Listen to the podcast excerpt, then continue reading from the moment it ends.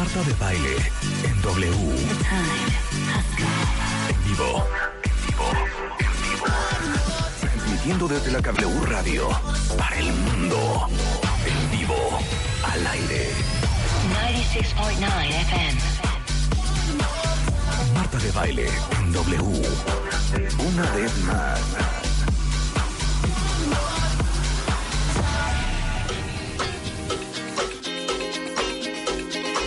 Is a world. This is a world premiere. This is a world premiere. I done been through a whole lot. Trial, tribulation, but I know God. Satan wanna put me in a bow tie. Pray that the holy water don't go dry, yeah, yeah. As I look around me, so many motherfuckers wanna down me. But enemy gon' never drown me. In front of a dirty double mirror, they found me. And I love myself. The world is a ghetto, big guns and dickies high. I love myself. But they can do what they want whenever they want, I don't mind. I love myself. He said I gotta get up,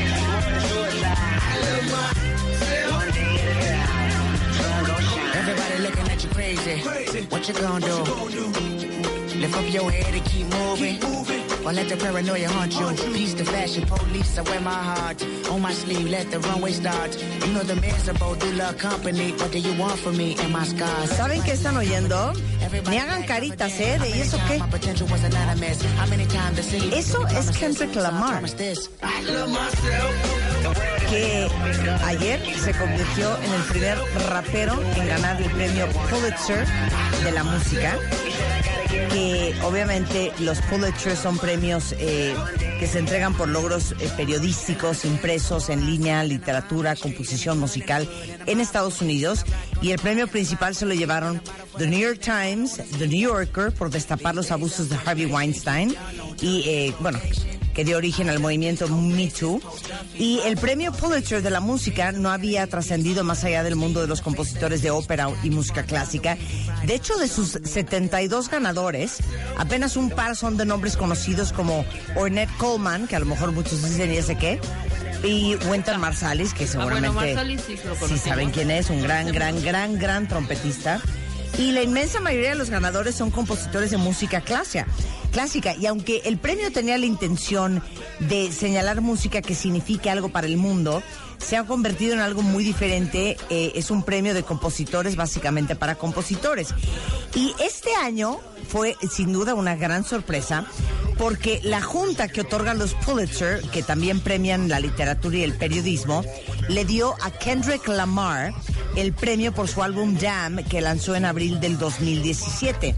Y uno diría, ¿cómo? ¿Cómo un hombre, 30 años, Compton, California, cristiano, eh, que viene de una familia con vínculos criminales. De hecho, el papá de Kendrick Lamar era miembro del Gangster Disciples en una California. familia disfuncional, viene de una familia disfuncional. Eh, escribió la mayor parte de este álbum Jam en la cocina de su mamá. Eh, y bueno, seguramente a lo mejor ustedes han escuchado discos como Good Kid o el de Mad City o To Pimp a Butterfly, eh, que son pues considerados como obras de arte. A Bueno, ver, yo quiero que lea la Junta del Pulitzer describió a Jam como una colección de canciones virtuosas, unidas por su autenticidad vernácula y su dinamismo rítmico, vernácula, con B chica, Ajá. Que ofrece viñetas que capturan la complejidad de la vida afroestadounidense moderna. Les voy a leer sí, algo de Jam. No, sí, claro, pero y traduz para saber esa, esa profundidad en sus letras, ¿no? Este es Love de Jam. Bueno, tienen que ver cada una de las canciones que viene en el álbum Jam, pero básicamente dicen que en cuanto sacaron el nombre de Kendrick Lamar a la mesa. Que casi casi la votación fue Unánime. ma- más bien la votación fue unánime, Ajá. pero que todo el mundo dijo 100% Kendrick Lamar. Wow. Muy bien. Para todos los que no respetan el rap, empezando por ti, Francisco Martín Moreno. o sea, tú no pasaste del hacer hip hop a heavy, a heavy to the hip hip hop. Sí es de tu época, ¿no? Claro que sí, por supuesto. O de la es de cereje. época. Sí, sí, sí. No, él no es de la cereje. Puede ser que sí, como no hacer Sí, lo escuché, sí. No sé, eso es horrenda. No, tú eres de la época. De, ¿Qué tienes? ¿56, 7, 8? 60. 60. Ah, ya es farolito. Entonces a ti sí te tocó. Pues Farolito. como The Hustle, cero. No. Tú no eras de farolito. ¿Cómo no?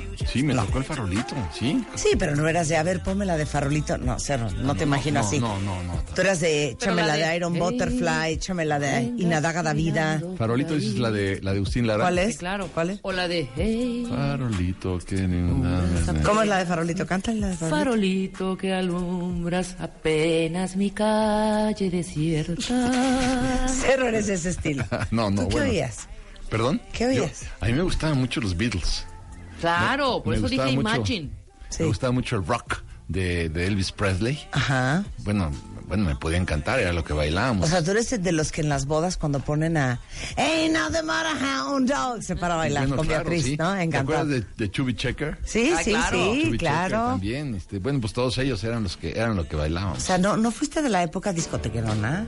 Mira, es que Mira, o sea, esto, esto lo que te prende a ti en las bodas. Claro. mira, lo, lo- lo malo es que yo tengo dos pies zurdos. Nunca, ¿No le sabes al baile? nunca aprendí a bailar. Es una Y tan bonito que escribes, de veras, qué triste. Dejo mucha, pero bueno, pues, este, hago mi mejor esfuerzo, pero ni eso ni los juegos de mesa. Oye, no, pues, eh, ¿cómo ves el Pulitzer a Kendrick Lamar? Muy bien. No, Muy bien, ¿no? sí, claro. Y saben que Kendrick Lamar no va a ser la grosería que hizo Bob Dylan. Kendrick Lamar sí va a ir por su Pulitzer. Sí, claro. Seguramente. ¿Bob Dylan sigue sin, sin ir por su premio Nobel? No sé, ¿eh? Siento que nunca fue, ¿verdad? Nunca fue por el dijo unas ¿Ya fue? ¿Sí, ya sí, fue? Sí, ya fue. Sí, parece Sí que, lo recibió, pero dijo que no, ¿no? pero parece que mandó a alguien a recogerlo. O Sí, sea, o creo sea. que ni- creo que no fue él. O sea, tras de que ni se lo queríamos dar, ¿eh? Exacto. Sí, ya fue. Pero mandó a alguien. Sí. Recoge finalmente su Mira, premio. finalmente. El 2 de abril del 2017. ¿Quién sabe cuántos meses después? Ajá. Qué barbaridad. Fue un error de la academia haberle dado del novela el libro. A ver, podemos hacerle. Bueno, les voy a contar lo que vamos a hacer hoy. Viene Mario Guerra. Vamos a hablar de si es mejor haber amado y perdido o nunca haber amado. Es más, el otro día estaba en una cena. A ver, te va a gustar esta pregunta. Tú, tú que eres como medio filósofo. Fíjate bien, ¿eh? Esto es música cardíaca para hacerle esta pregunta a Francisco Martín Moreno, porque vamos a lanzar su libro. ¿Qué prefieres?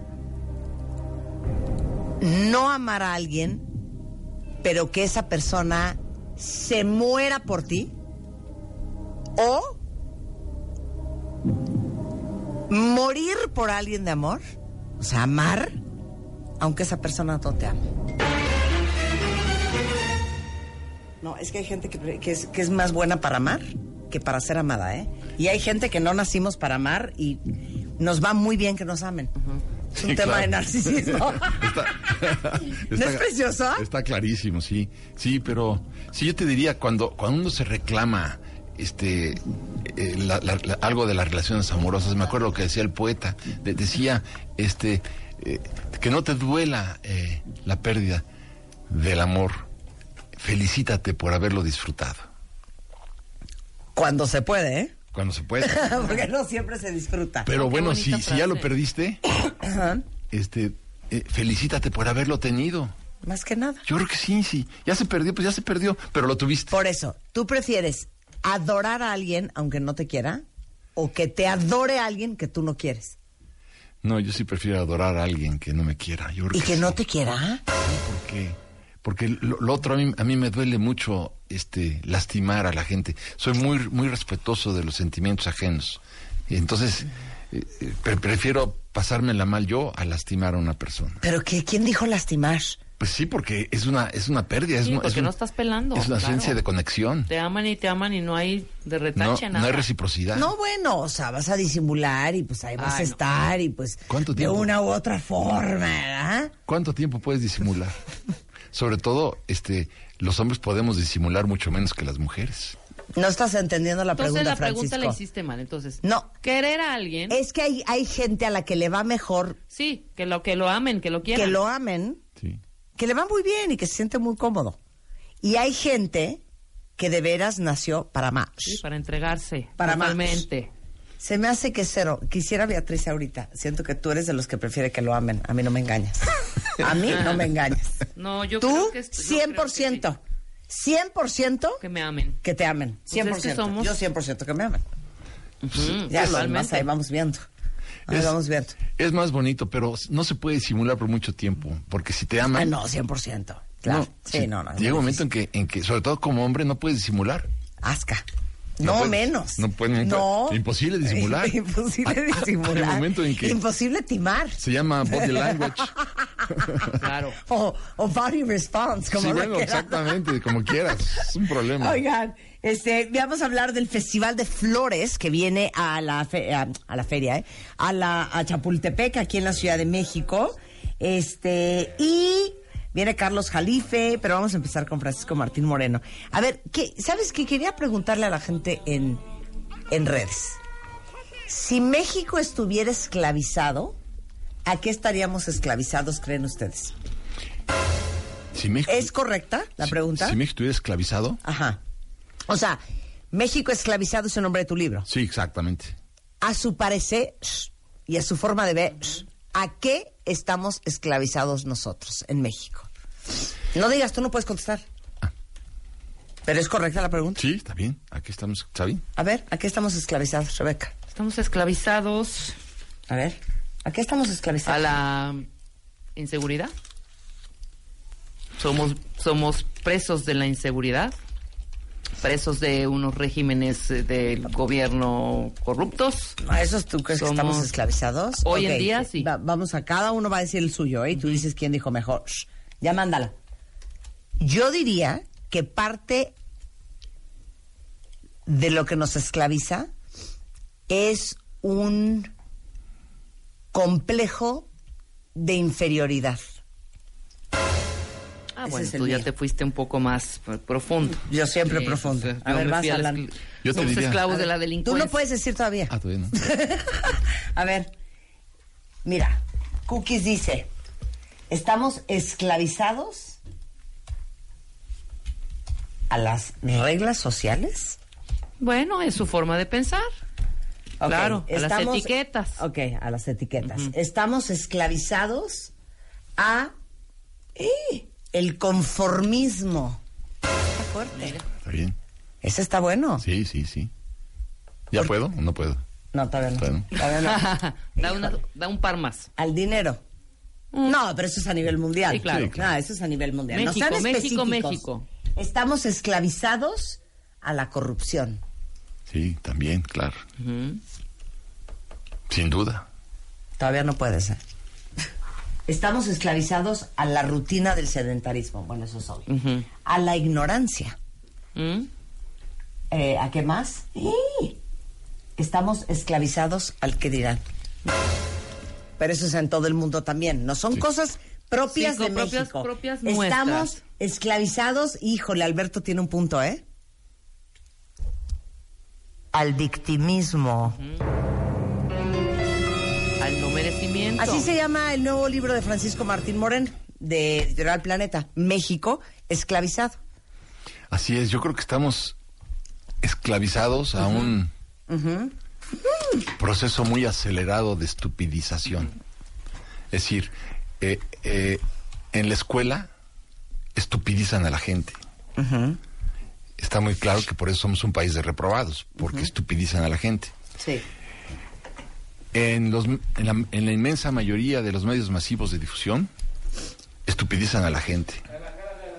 Este, y en tercer lugar, e- e- estupidizan a la gente en la iglesia. O sea, si te pones a ver los, los tres recursos que son los medios masivos, la escuela y la iglesia, en los tres estupidizan a la... Y los medios.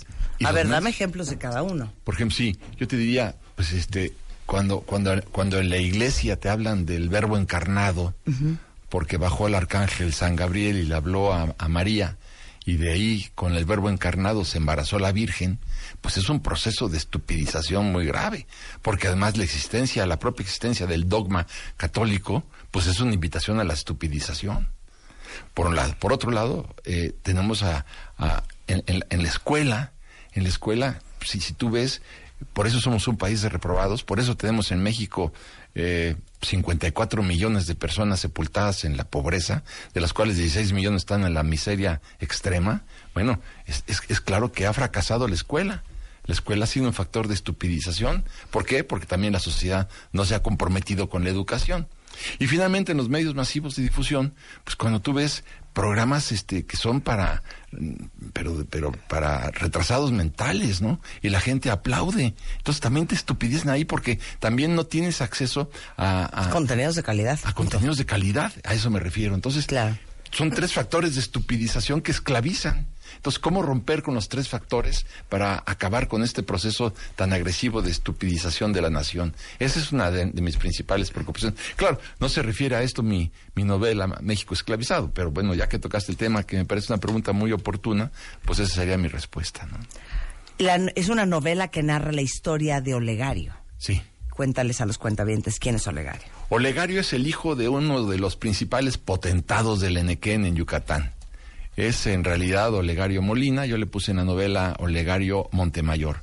Este, este muchacho, eh, su, padre lo larga a estudiar a los Estados Unidos y después lo larga a estudiar a Oxford y en Oxford conoce a una eh, eh, escocesa preciosa que se llama Marion Scott. Y, y bueno, se enamoran los dos y, y los dos son grandes soñadores, los dos quieren erradicar la, la esclavitud, la explotación, la resignación, el analfabetismo, la superstición, los prejuicios de, de- que existen en los países. Y dicen, es Olegario, un día te voy a invitar a que vengas a Yucatán, porque cuando vengas a Yucatán te vas a dar cuenta que en las haciendas de mi padre no hay esclavitud. En las haciendas de mi padre eh, se, se paga con dinero en efectivo, no se pagan con fichas, eh, la gente tiene su casa, la gente puede salir cuando quiera, la gente puede abandonar la, la, la hacienda y vivir, no hay derecho de pernada, no existe eso de que los, eh, Sí, sí, sí. los eh, Patrones. patronos te- tenían el derecho de pasar la noche, la primera noche de bodas con la novia que se iba a casar el otro día. Eh, y, y en fin, hay prosperidad, hay libertad, no hay analfabetismo, hay educación, hay hospitales, hay seguridad, en fin, todo esto, ¿no? Y, y bueno, van, finalmente van a, a Yucatán y entonces eh, se dan cuenta cuando los invitan a la misma hacienda a la que habían invitado a Porfirio Díaz en 1906 pues ahí ven que efectivamente hay casas para los empleados, la tienda de raya no existe, es una tienda común y corriente, se les paga con monedas, no se les paga con fichas y todo eso. Pero ahí se encuentra Olegario con el que había sido su, su compañero de juegos cuando tenían ocho o nueve años, que era un campesino maya, y le dice, Olegario, no les creas, ven, te voy a enseñar las verdaderas fincas de tu padre. Y entonces van a las fincas de su padre y, y se quedan petrificados porque ven que lo que existía en la realidad es que a un campesino maya le dicen, oye, tú tienes que cortar tantos kilos de, de al día. Si no los cortas, te van a usar de latigazos. Y como al día siguiente no vas a poder trabajar, entonces tus hijos son los que tienen que ir a recoger el enequén.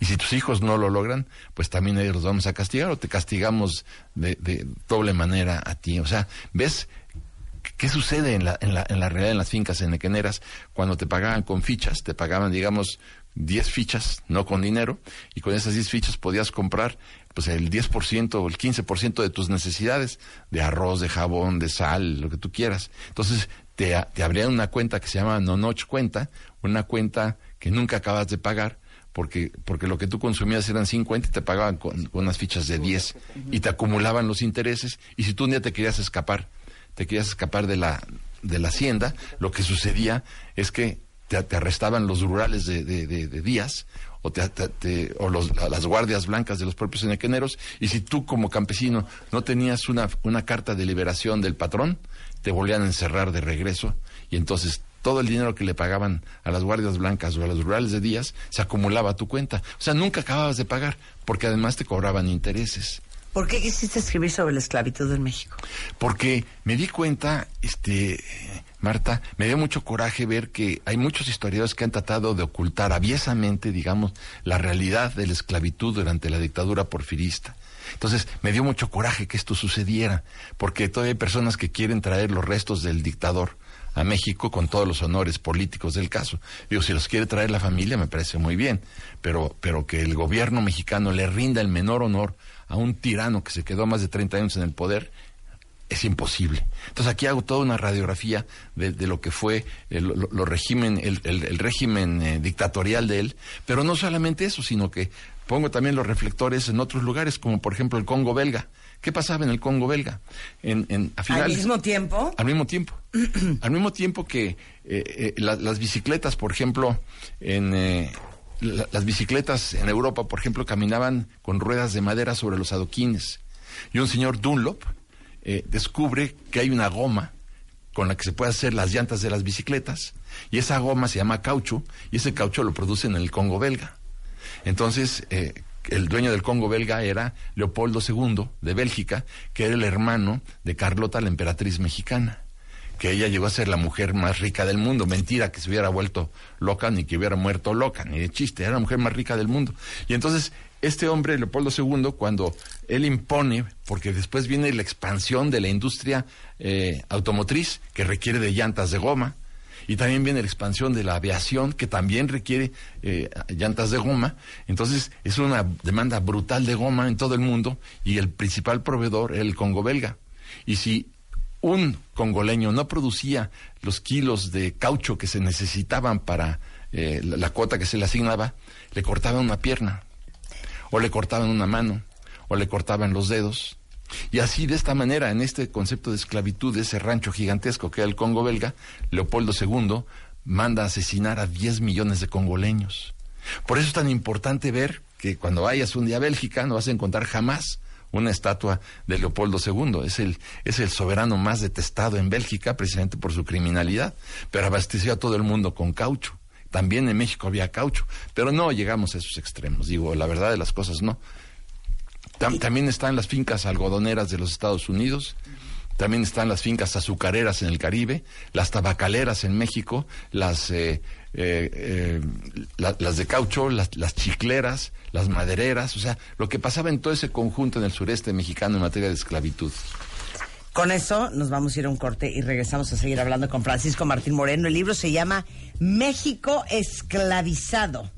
Y no solo van a entender muy bien de la historia de este país, pero como decíamos al principio, eh, se habrá abolido la esclavitud en México, pero yo creo que tenemos otro tipo de esclavitud. Por supuesto, ¿No? el, el servicio doméstico. Tienes tres millones de mujeres, Marta, que no tienen eh, eh, jubilaciones, pensiones, no pagan seguro social, no pagan Infonavit, no, cuando las corren, las- a veces las largan embarazadas, sin ninguna prestación de ninguna naturaleza, no se respeta el artículo 123, son mujeres que viven esclavizadas hoy en día en México. Pero acuérdate también cuando hubo el terremoto del 85, que encontraron a tres mil y pico de costureras que trabajaban en la esclavitud aquí mismo en la Ciudad de México. Regresando todo eso y más del corte con Francisco Martín Moreno en W Radio. W Radio 96.9. Marta de Baile. Descarga la app de W Radio. Y escúchanos en vivo. Seguimos en vivo. Marta de Baile en W. Al aire.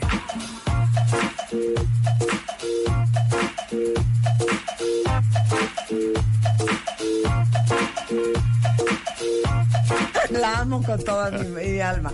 Son las 10.36 de la mañana en W Radio y estamos platicando con Francisco Martín Moreno, un gran, gran, gran escritor, historiador, conferencista, columnista, autor de las novelas históricas más provocadoras como México Negro, Las cicatrices del viento, Las grandes traici- eh, traiciones de México, México Secreto, entre muchas otras. Uno de los autores más leídos y más vendidos de nuestro país. Sí. ¿Cuántos libros habrás vendido en total? Pues mira, eh, de los arrebatos carnales ya va más de un millón. No, qué Entonces yo- y de México Negro como dos millones. Entonces, no sé, yo me imagino que como cuatro millones de libros. ¿Saben lo que es vender cuatro millones de libros? El último es México esclavizado, que es justamente una novela dedicada a la historia de la esclavitud en las haciendas enequeneras en el sur de- del país, en Yucatán. No solamente eso, es esta, la historia de la esclavitud. Y, me faltó el y, Sí, y, y no solamente eso, es también en las haciendas enequeneras, pero también en las haciendas madereras, donde si tú no cortabas la suficiente cantidad de madera que, que, te que- que era tu cuota, digamos, de las ceibas o de... eh, te, te, te, eh, te colgaban. Eh, hay el libro de Bruno Traven que habla de la rebelión de los colgados, y ahí queda claro cómo si tú no cortabas la cantidad de leña eh, que te exigía la cuota, pues te colgaban, te llenaban de una brea en la noche con que era muy atractiva para los insectos, una brea un- que, que era muy atractiva también para los alacranes y para las arañas y, y- y- y te colgaban y te podías morir del dolor. Los castigos que se imponían a los peones que no cumplían con la cuota eran de horror. Ahí está el libro también de México Bárbaro, de John Kenneth Turner, donde te cuenta la realidad de lo que acontecía en las haciendas enequeneras.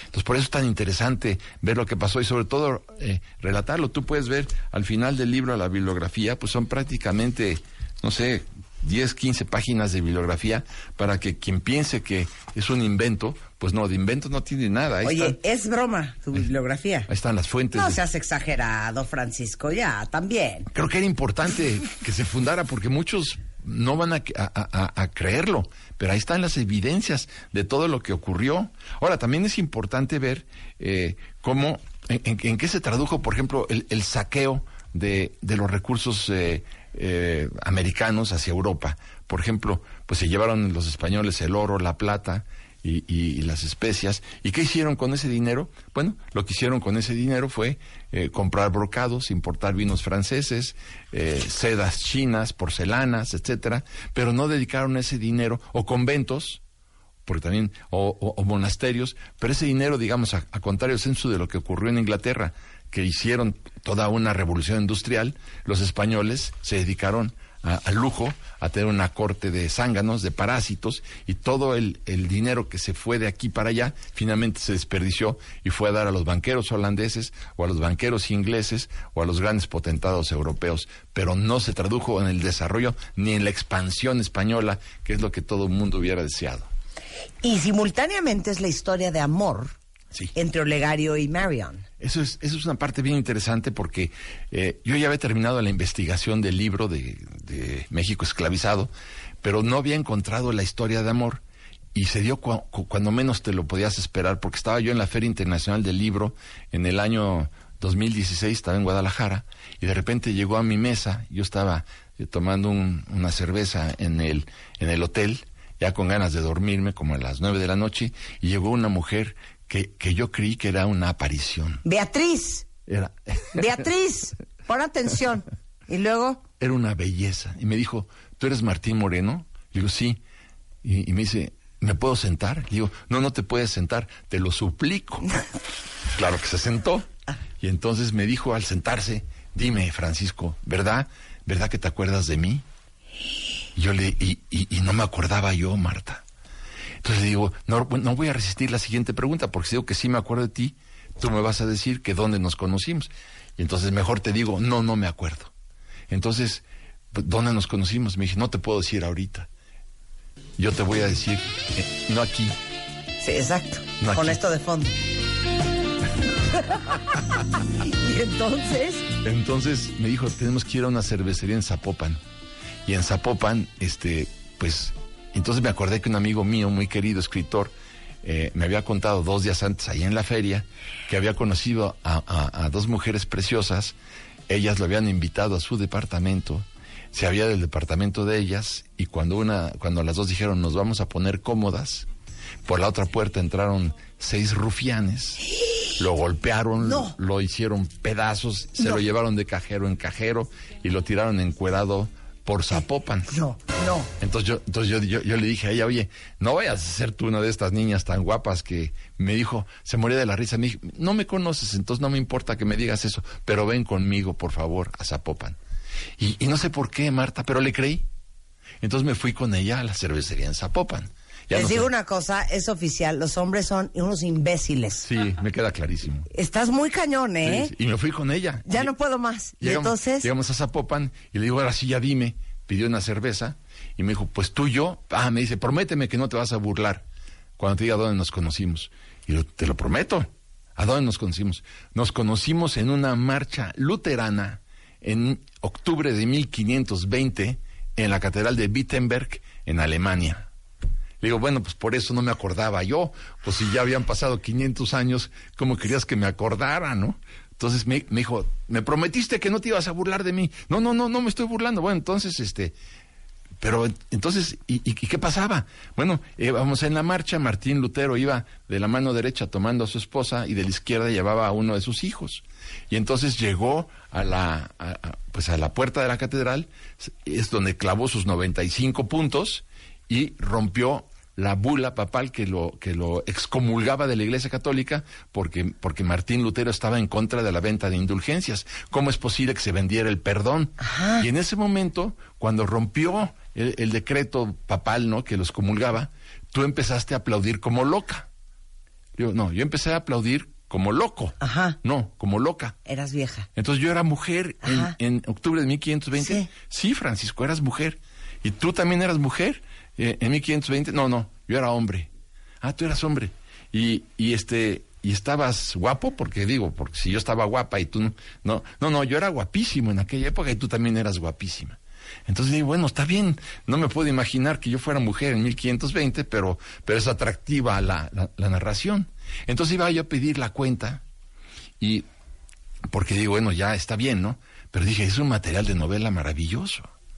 Entonces, este, ¿y qué pasó después? Después, por eso te traje esta cervecería, empezó a anochecer y nos fuimos a la parte de atrás de la Catedral de Wittenberg, donde hay una cervecería. Y tú pediste una cerveza que se llama Altbier.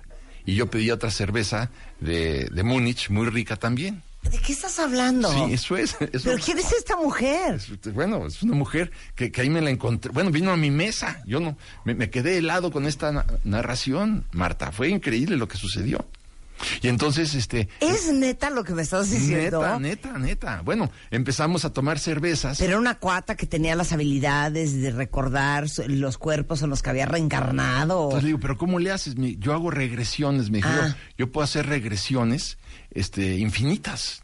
Y por y eso. de ahí te agarraste Eh, inventaste a... ¿Qué es? A Marion Scott. A Marion Scario Legario. Pues. ¿Neta? Sí, en la- estábamos en la cervecería, me dijo ella, en octubre de 1520, y entonces tú pediste una cerveza Altbier, yo pedí una de Múnich, y entonces empezamos a tomar una y otra y otra y otra cerveza, y entonces dice, en- entre chiste y chiste yo te puse la mano en la pierna.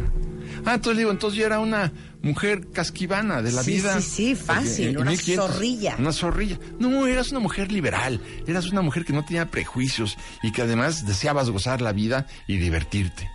Y entonces, pues nos empezamos a dar de besos.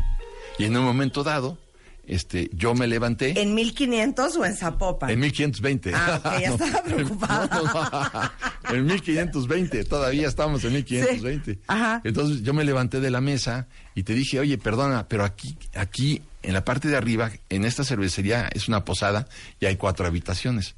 Ahorita vengo. Y entonces tú decías, pero ¿cómo? ¡Qué barbaridad! No te vayas. Pero yo me fui porque te vi que estabas dudosa. Ajá. Entonces este, yo estaba dudosa y entonces regresó con una llave muy grande de hierro y, y me, te, te tomé de la mano y entonces subimos por una escalera de caracol. Imagínate qué memoria. Su- subimos por una escalera de caracol este, y yo te iba abrazando por atrás. La escalera rechinaba de, porque eran escalones de madera antiquísimos medievales. Había una ventana con unos emplomados preciosos y candelabros a todo lo largo, de- a todo alrededor de la escalera, hasta que llegamos a la habitación. Y entonces al llegar a la ¿Se habitación consumó? se consumó porque eh, yo no yo no te puedo ¿cómo? Y, y le digo y cómo iba vestida yo le pregunté no tú ibas vestida con un abrigo de gamuza café y, y en lugar de cinturón llevabas una banda roja gruesa que yo no me la podía zafar cuando cuando tú me ayudaste a zafarla este te desenrollaste dando vueltas alrededor del cuarto y la banda como que medía como cuatro o cinco metros se cayó al piso No sé si decirte, dile a esa mujer que deje de, de tomar. o a ti, como dicen aquí, mamá, dile a Martín, a Francisco Martín Moreno que deje de comer hongos. bueno yo estoy Y entonces todo esa estoy historia. contando lo que pasó Pero todo eso Está es ahí. la inspiración de este libro. La parte erótica. La parte romántica. la parte romántica porque además claro está la parte política la diplomática Ah, no, o sea, 100% tengo que leer el romance entre qué es Olegario, ¿verdad? Olegario y Marion. y Marion y Marion Scott. Tienes que leerlo. Digo, es, es mandatorio. basado en una regresión de 1520 en Brandengoten, Düsseldorf, Múnich, en. Alemania. Exacto. Hasta allá Oye, vamos a dar. Digo, no está de más conocer a esta señora, Oye, ¿eh? No vaya a ser que nos cuente algo. Sí, sí, es, es, es, es- es- es increíble, es increíble lo que sucedió. Y, y, Y de ahí sacaste esta historia de amor. Sí, de ahí saqué la historia de amor porque eh, llegué a- rápidamente a- al- al hotel de regreso, me subí a la habitación y, y- y empecé a, a escribir lo que había sucedido para que no se me escapara ni una coma, ¿no?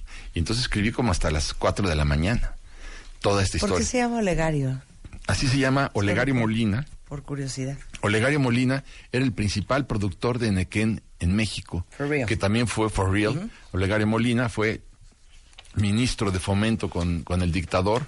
Y, y- y bueno, lo importante es ver lo que sucedió. Claro. Dime una cosa, porque estás a dos de Corazón de Piedra Verde, ¿eh? Que son 400, 398 páginas. 398 páginas. Es más atractivo, decente, es más fácil leer un libro de historia novelado Sí.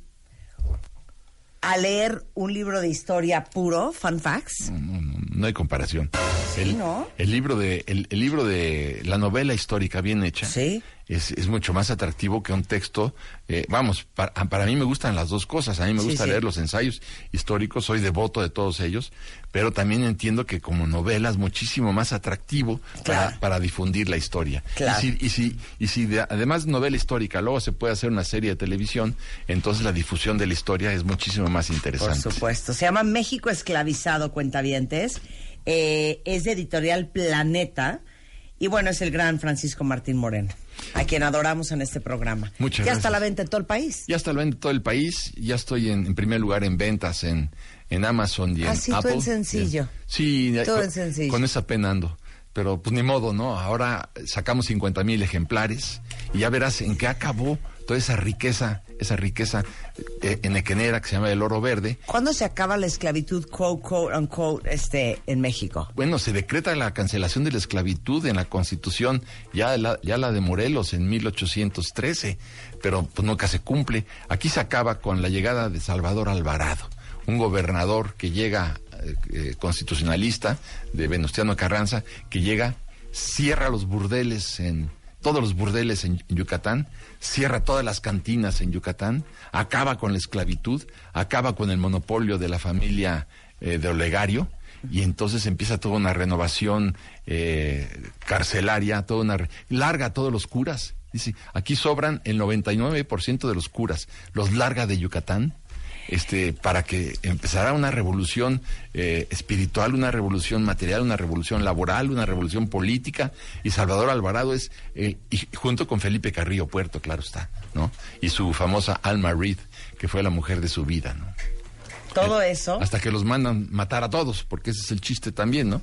Álvaro Obregón acaba con todos, los manda a matar a todos, que se acabe todo esto, ya. Entonces, así acaba, digo. Y, y luego, bueno, llega Lu- Luis Echeverría y crea las comisiones pentapartitas, se inventa el nylon en lugar del, del enequén, y bueno, viene el desastre, por, por, por- porque interviene el gobierno y dentro del gobierno se roban todo lo que podían robarse de la industria enequenera. O sea, sounds familiar, ¿no? Sounds familiar. Bueno, el libro México Esclavizado, editorial Planeta, a la venta en todo el país. Francisco, un placer tenerte aquí. Igualmente, Marta, muchas gracias por Mi tu- casa es tu casa. Muchas gracias. Qué horrible es un gringo diciendo palabras. Palabras en español, así O en como- español o pero como mezclado. italianas o latinas, ya sabes, como ahí te va, como, como en latín. maestro. Por ejemplo, oh no, forget it. He is an amazing violin virtuoso. Quiero vomitar. ¿Sí o no? Sí, O, bueno, o, would you like some pasta al dente? bueno, ¿Ya sabes esas palabras? cuando, cuando, cuando contraté a un traductor de uno de mis libros y, y- uno de mis personajes dice, por favor, pase y tome una silla, dice, please come in and drink a chair. Ah, I drink a chair. Drink a chair. Entonces digo, y ese, ese iba a ser el traductor, imagínate. o sea que por ahí no era. ¿Eh? Qué cosa.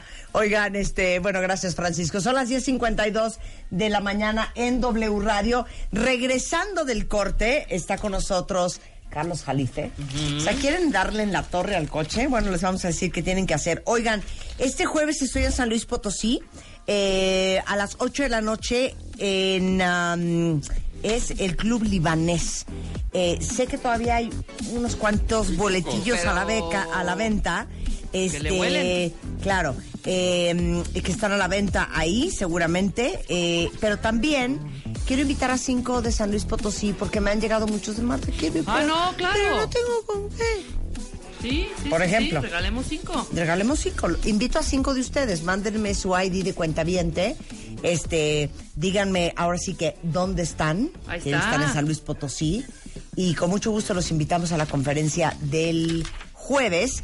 Y después No saben el, el, lo que me han dicho de la obra de teatro del sábado de Edith Piaf y del jueves. Que una joya, ¿no? Edith Piaf, Voz y Delirio, que está espectacular. Standing ovation a esta chava, a Yo la Mariaca. Semprún. ¿Ya fuiste? Yo fui el domingo y no saben qué voz. O sea, con lo que vimos aquí en la entrevista, multiplicado por 10. O sea, Bueno, increíble. Eh, yo tengo pases cuádruples. Eh, no, Cuádruples. Siempre me regaña. Cuadrúpledo. Cuádruples. Cuádruples. Cuádruples. Eh, mándenme una foto del before and after de cómo han transformado sus espacios con las vajillas, cojines blancos y decoración de Marta de Baile Home. Alegrías arroba martadebaile.com y con mucho gusto les regalamos estos pases cuádruples. Cuádruples. Oigan, que por cierto, Marta Home ya está en Amazon, Exacto. que está bien Ya. padre, y en Mercado Libre. Así by the way. By the way. Muy bien. Entonces, con mucho gusto les regalamos estos pases dobles para Edith Piaf. Cuádruples. Eh, cua- ¿Qué dije? Dobles. Quadruples. Yo creo que es lo que me, ya me confundía. Cuádruples.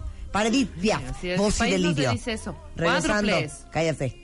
Después del corte. W Radio. Diez. Seguimos en vivo. Marta de baile en W. Bienvenido, Carlos Jalife. Hace mucho no te vemos. Es que, bueno, pues nos hemos cancelado. Hemos estado, no hemos encontrado la, la forma de, de que nuestras agendas empaten. Esa es el, la cuestión. Pero ya estamos listos para ver, platicar. Claudio, a ver. A ver, vamos a hablar con Carlos Jalife, experto en automovilismo, editor de la revista Fast Mag, autor de la biografía de los hermanos Rodríguez y amigo de este programa, experto en automotriz. 12 vicios que le dan en la madre a tu coche. Yo aquí quiero poner sobre la mesa algo. Vamos a ponerle palomita. No, lo voy, a, lo voy a poner sobre la mesa. Y quiero que lo sepas tú, porque yo no quiero que vengas a un programa y que te sientas timado. La señora Rebeca Mangas no tiene idea de lo que es cuidar un coche. No tiene idea. Eso no es muy raro, ¿eh? Las mujeres en No, son perdón. menos cuidadosas. No, No, no, yo no. sé que tú eres la No, excepción. no, Solo lo lavo por No, fuera. No, no, no. O sea, yo soy de cepillo de dientes. Yo lo sé. Me traía el armorol en los ochentas cuando no había en México. Lavaba la, la parte blanca de las llantas. No, Sí. yo era una esquizofrénica. Tú eras, eh, pero es la excepción de la regla, Bueno, Marta. El techo manchado. Ya no. El visor con, con- con pintura de labios roja. Toda la parte donde está, eh, ya sabes, el volante toda chamagosa. No, no es cierto. Esa la parte alfombra sucia. Los asientos manchados. Oye, es que no puede. No es cierto. Son No, sí. negros. Oye, no entiendo cómo en esta ciudad que ha llovido limpia tres su veces coche. o cuatro.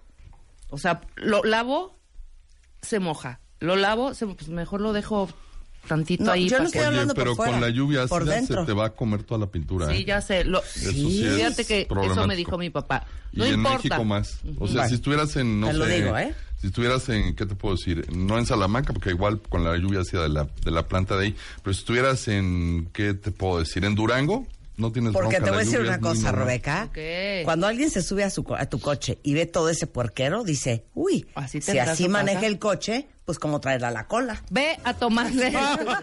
Lo Ve a tomarle una foto ahorita. Porque eso es cosa de bonitas costumbres. Ahorita va a ir Alan a ¿Sí tomarle no? la coche, Es el- cosa de bonitas costumbres. Tómale ahorita. En mi coche yo traigo un stack de wipes Huggies, que Sí. son las mejores.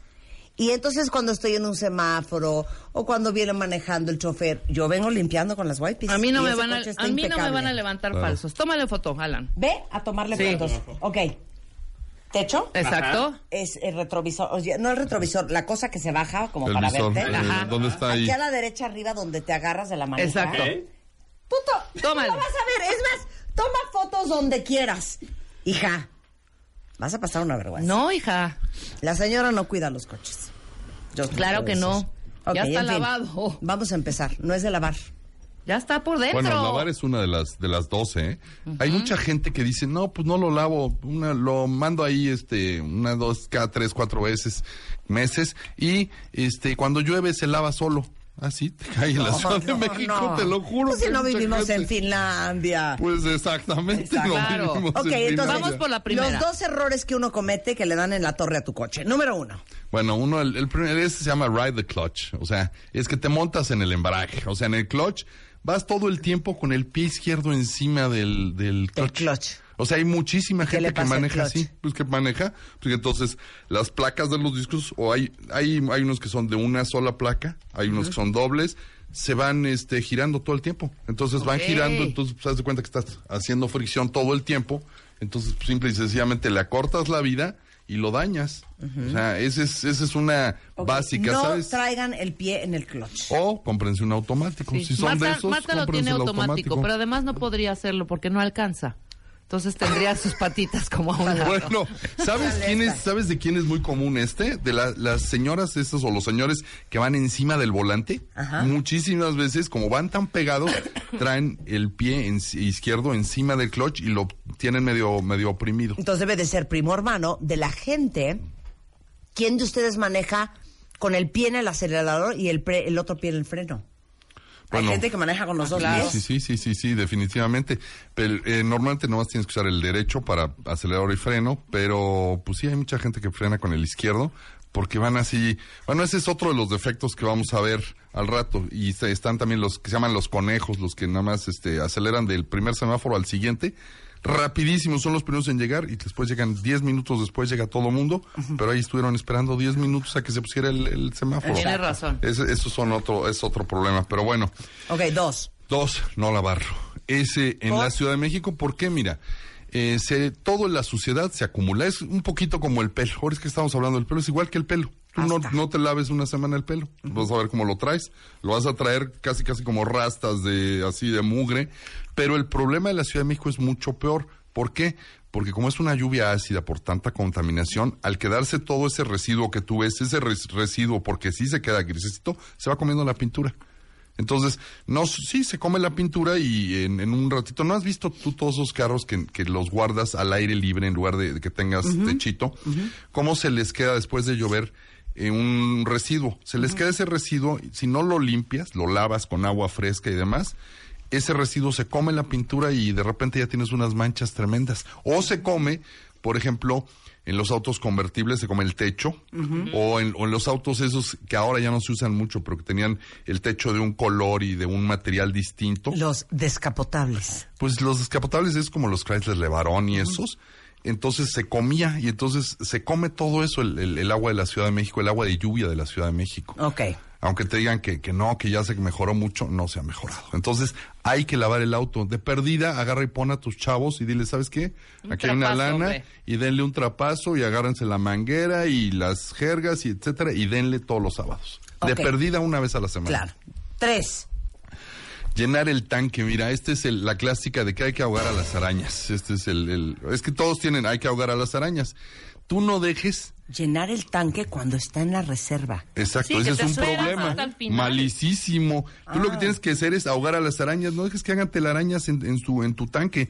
Eso es de lo peor, porque sabes que el tanque, obviamente, es eh, todas las, las los combustibles tienen impurezas. Entonces, esas impurezas se van quedando. O sea, lo que jalan los los la- las tuberías, digamos las que succionan hacia el motor el, el combustible, la gasolina, es lo líquido.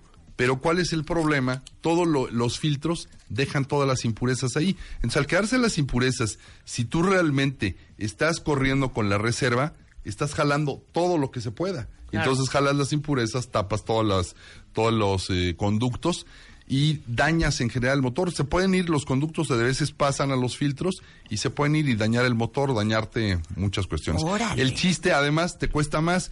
Si tú cada vez que vas a la gasolinería lo daña, eh, lo- le metes, ¿qué? 50 litros, que es por ejemplo el Jetta. 50 litros, bueno, pues es un cuentón. Si cada vez que está a medio tanque tú le metes 25 litros, entonces son cuentitas más chiquitas. o Sí, sea, yo hago eso. eso es y mucho es, mejor. y de verdad, al me- porque el mío se llena, es un Golf Sport y se llena con... El mío se llena con 45, seis mil. Exactamente. Bueno, no. Ah, seis Es Tú y yo mil. con que tres tú la tuya es pesos, una entonces, camionetota. ¿Cuánto se llenará el mío?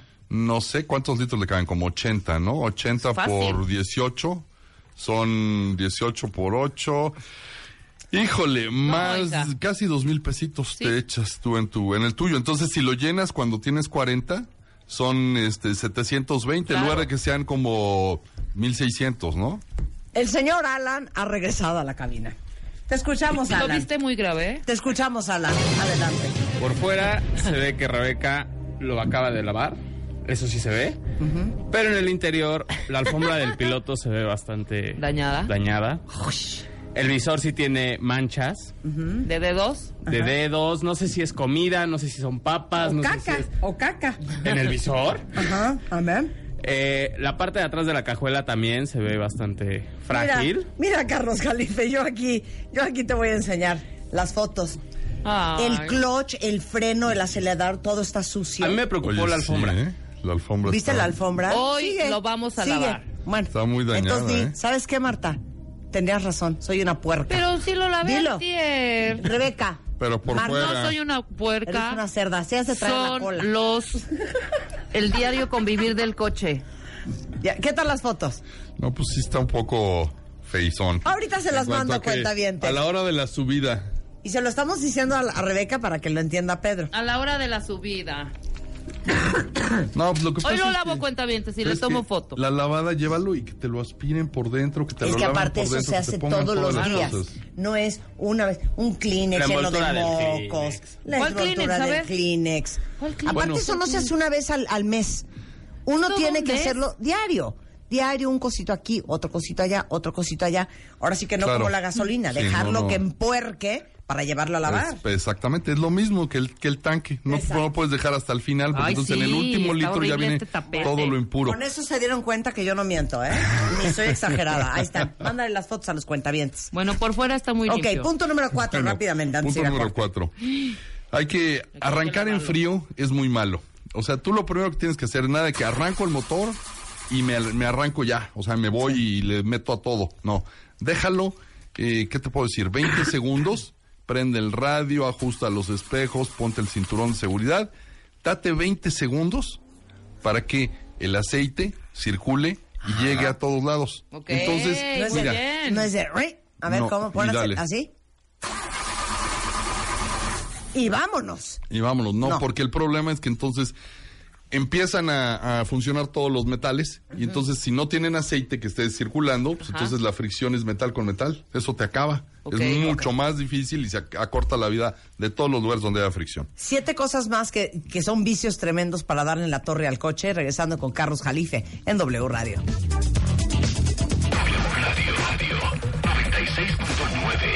De Baile. Síguenos en redes. Estamos en Instagram, Facebook, Twitter, YouTube y Spotify.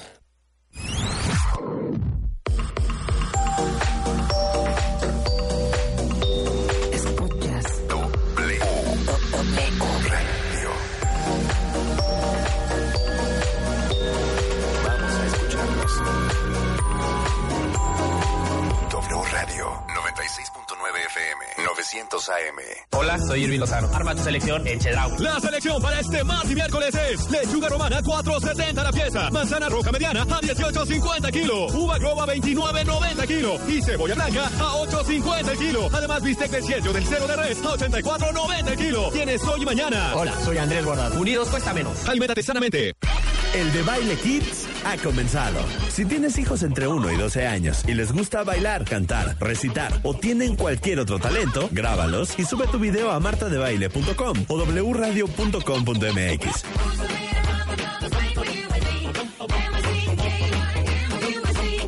El de Baile Kids ha comenzado. Del Valle. Sabe bien y lo hace bien. Tómalo nutritivo. Permiso Segov. DGRTC diagonal 0453 diagonal 18. No solo es tu nuevo depa, Pásamelo el hielo. es la oportunidad de convivir hasta el amanecer. Hazlo posible. Obtén un préstamo hipotecario desde tu celular. Es más fácil con Bancomer, creando oportunidades. W Radio 96.9 FM 900 AM. Marta de Baile. Al aire. Son las 11.34 de la mañana en W Radio. Estamos platicando con el gran Carlos Jalife, autor, eh, editor, maestro, fundador, amante, amigo. Y entre otras cosas, también editor de la revista Fast Mag. ¿Te gusta? En la cual, por cierto, sales tú. Ya vi, en las fórmulas. Ya te vi, cada vez En que vas a la Fórmula sí. 1 ahí sacamos a la Beautiful People y ahí siempre Es- sales tú. Es que como corrí la fórmula pasada, eh, me tomaron muchísimas fotos.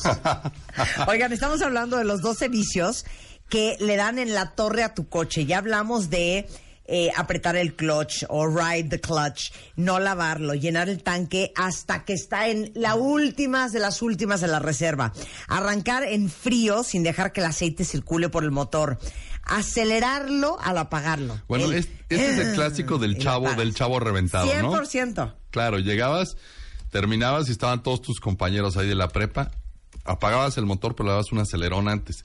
Ese acelerón no sirve para nada excepto para hacer que la gasolina se chorree por los cilindros y llegue hasta abajo.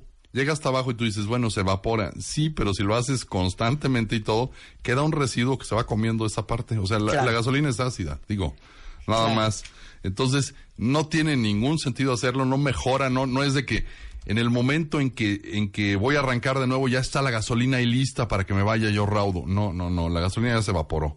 No tiene nada que ver, es es ahora sí que faramaya. Ok. Luego Sigue. tenemos el no traer las llantas infladas a su que, que se- a su presión correcta y no rotarlas. Esas son dos cuestiones. Ya sabes, si las llantas no están infladas, están infladas de menos, Ajá. sí, mucha gente dice es que se siente mejor, no, pues se siente mejor porque las estás arrastrando, realmente estás dañando las llantas porque estás abriendo, digamos, el piso y no tienes más arrastre, al contrario, tienes más, no tienes más agarre, tienes más arrastre y dañan las llantas. Lo peor o- es todavía peor, yo creo, tenerlas infladas de más, porque entonces, al tenerlas infladas de más, la huella del auto es más chica. Haz de cuenta que si tú traes un, un auto de llantas de ancho de 400 centímetros, si las inflas de más son de 350 centímetros, es un poco la idea. Entonces, realmente manejo, el manejo, el balance en las curvas, todo se afecta.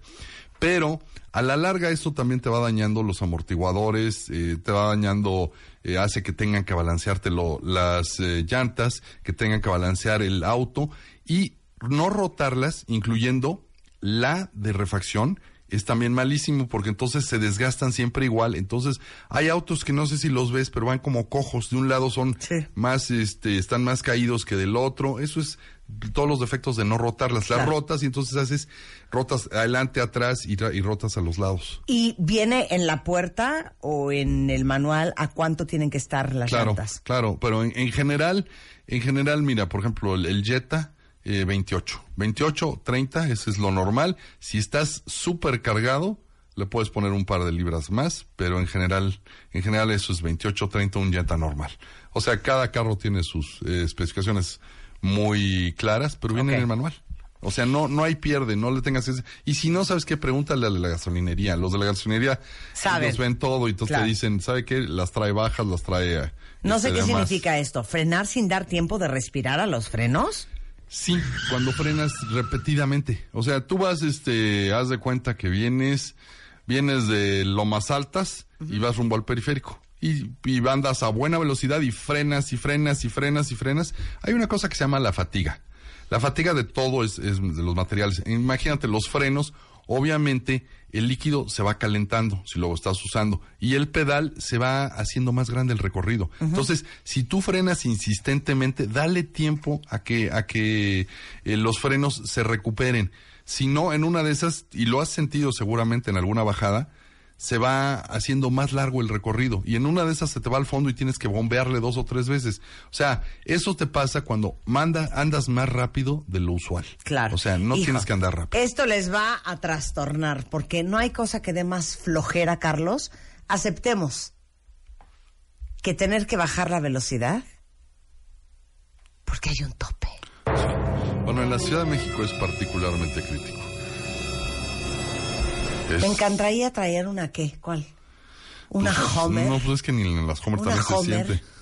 y volarme el tope. No, o sea, bueno. no, no, Ne- no necesitarías una traer idea. un tanque. Un tanque de la Armada norteamericana y volarme el tope. Claro, a todos nos gustaría, sobre todo en la Ciudad Oye, de México, que ¿Y es... qué tal en nuestra época? No sé si lo sigan haciendo los millennials, que pasaban los topes en zigzag.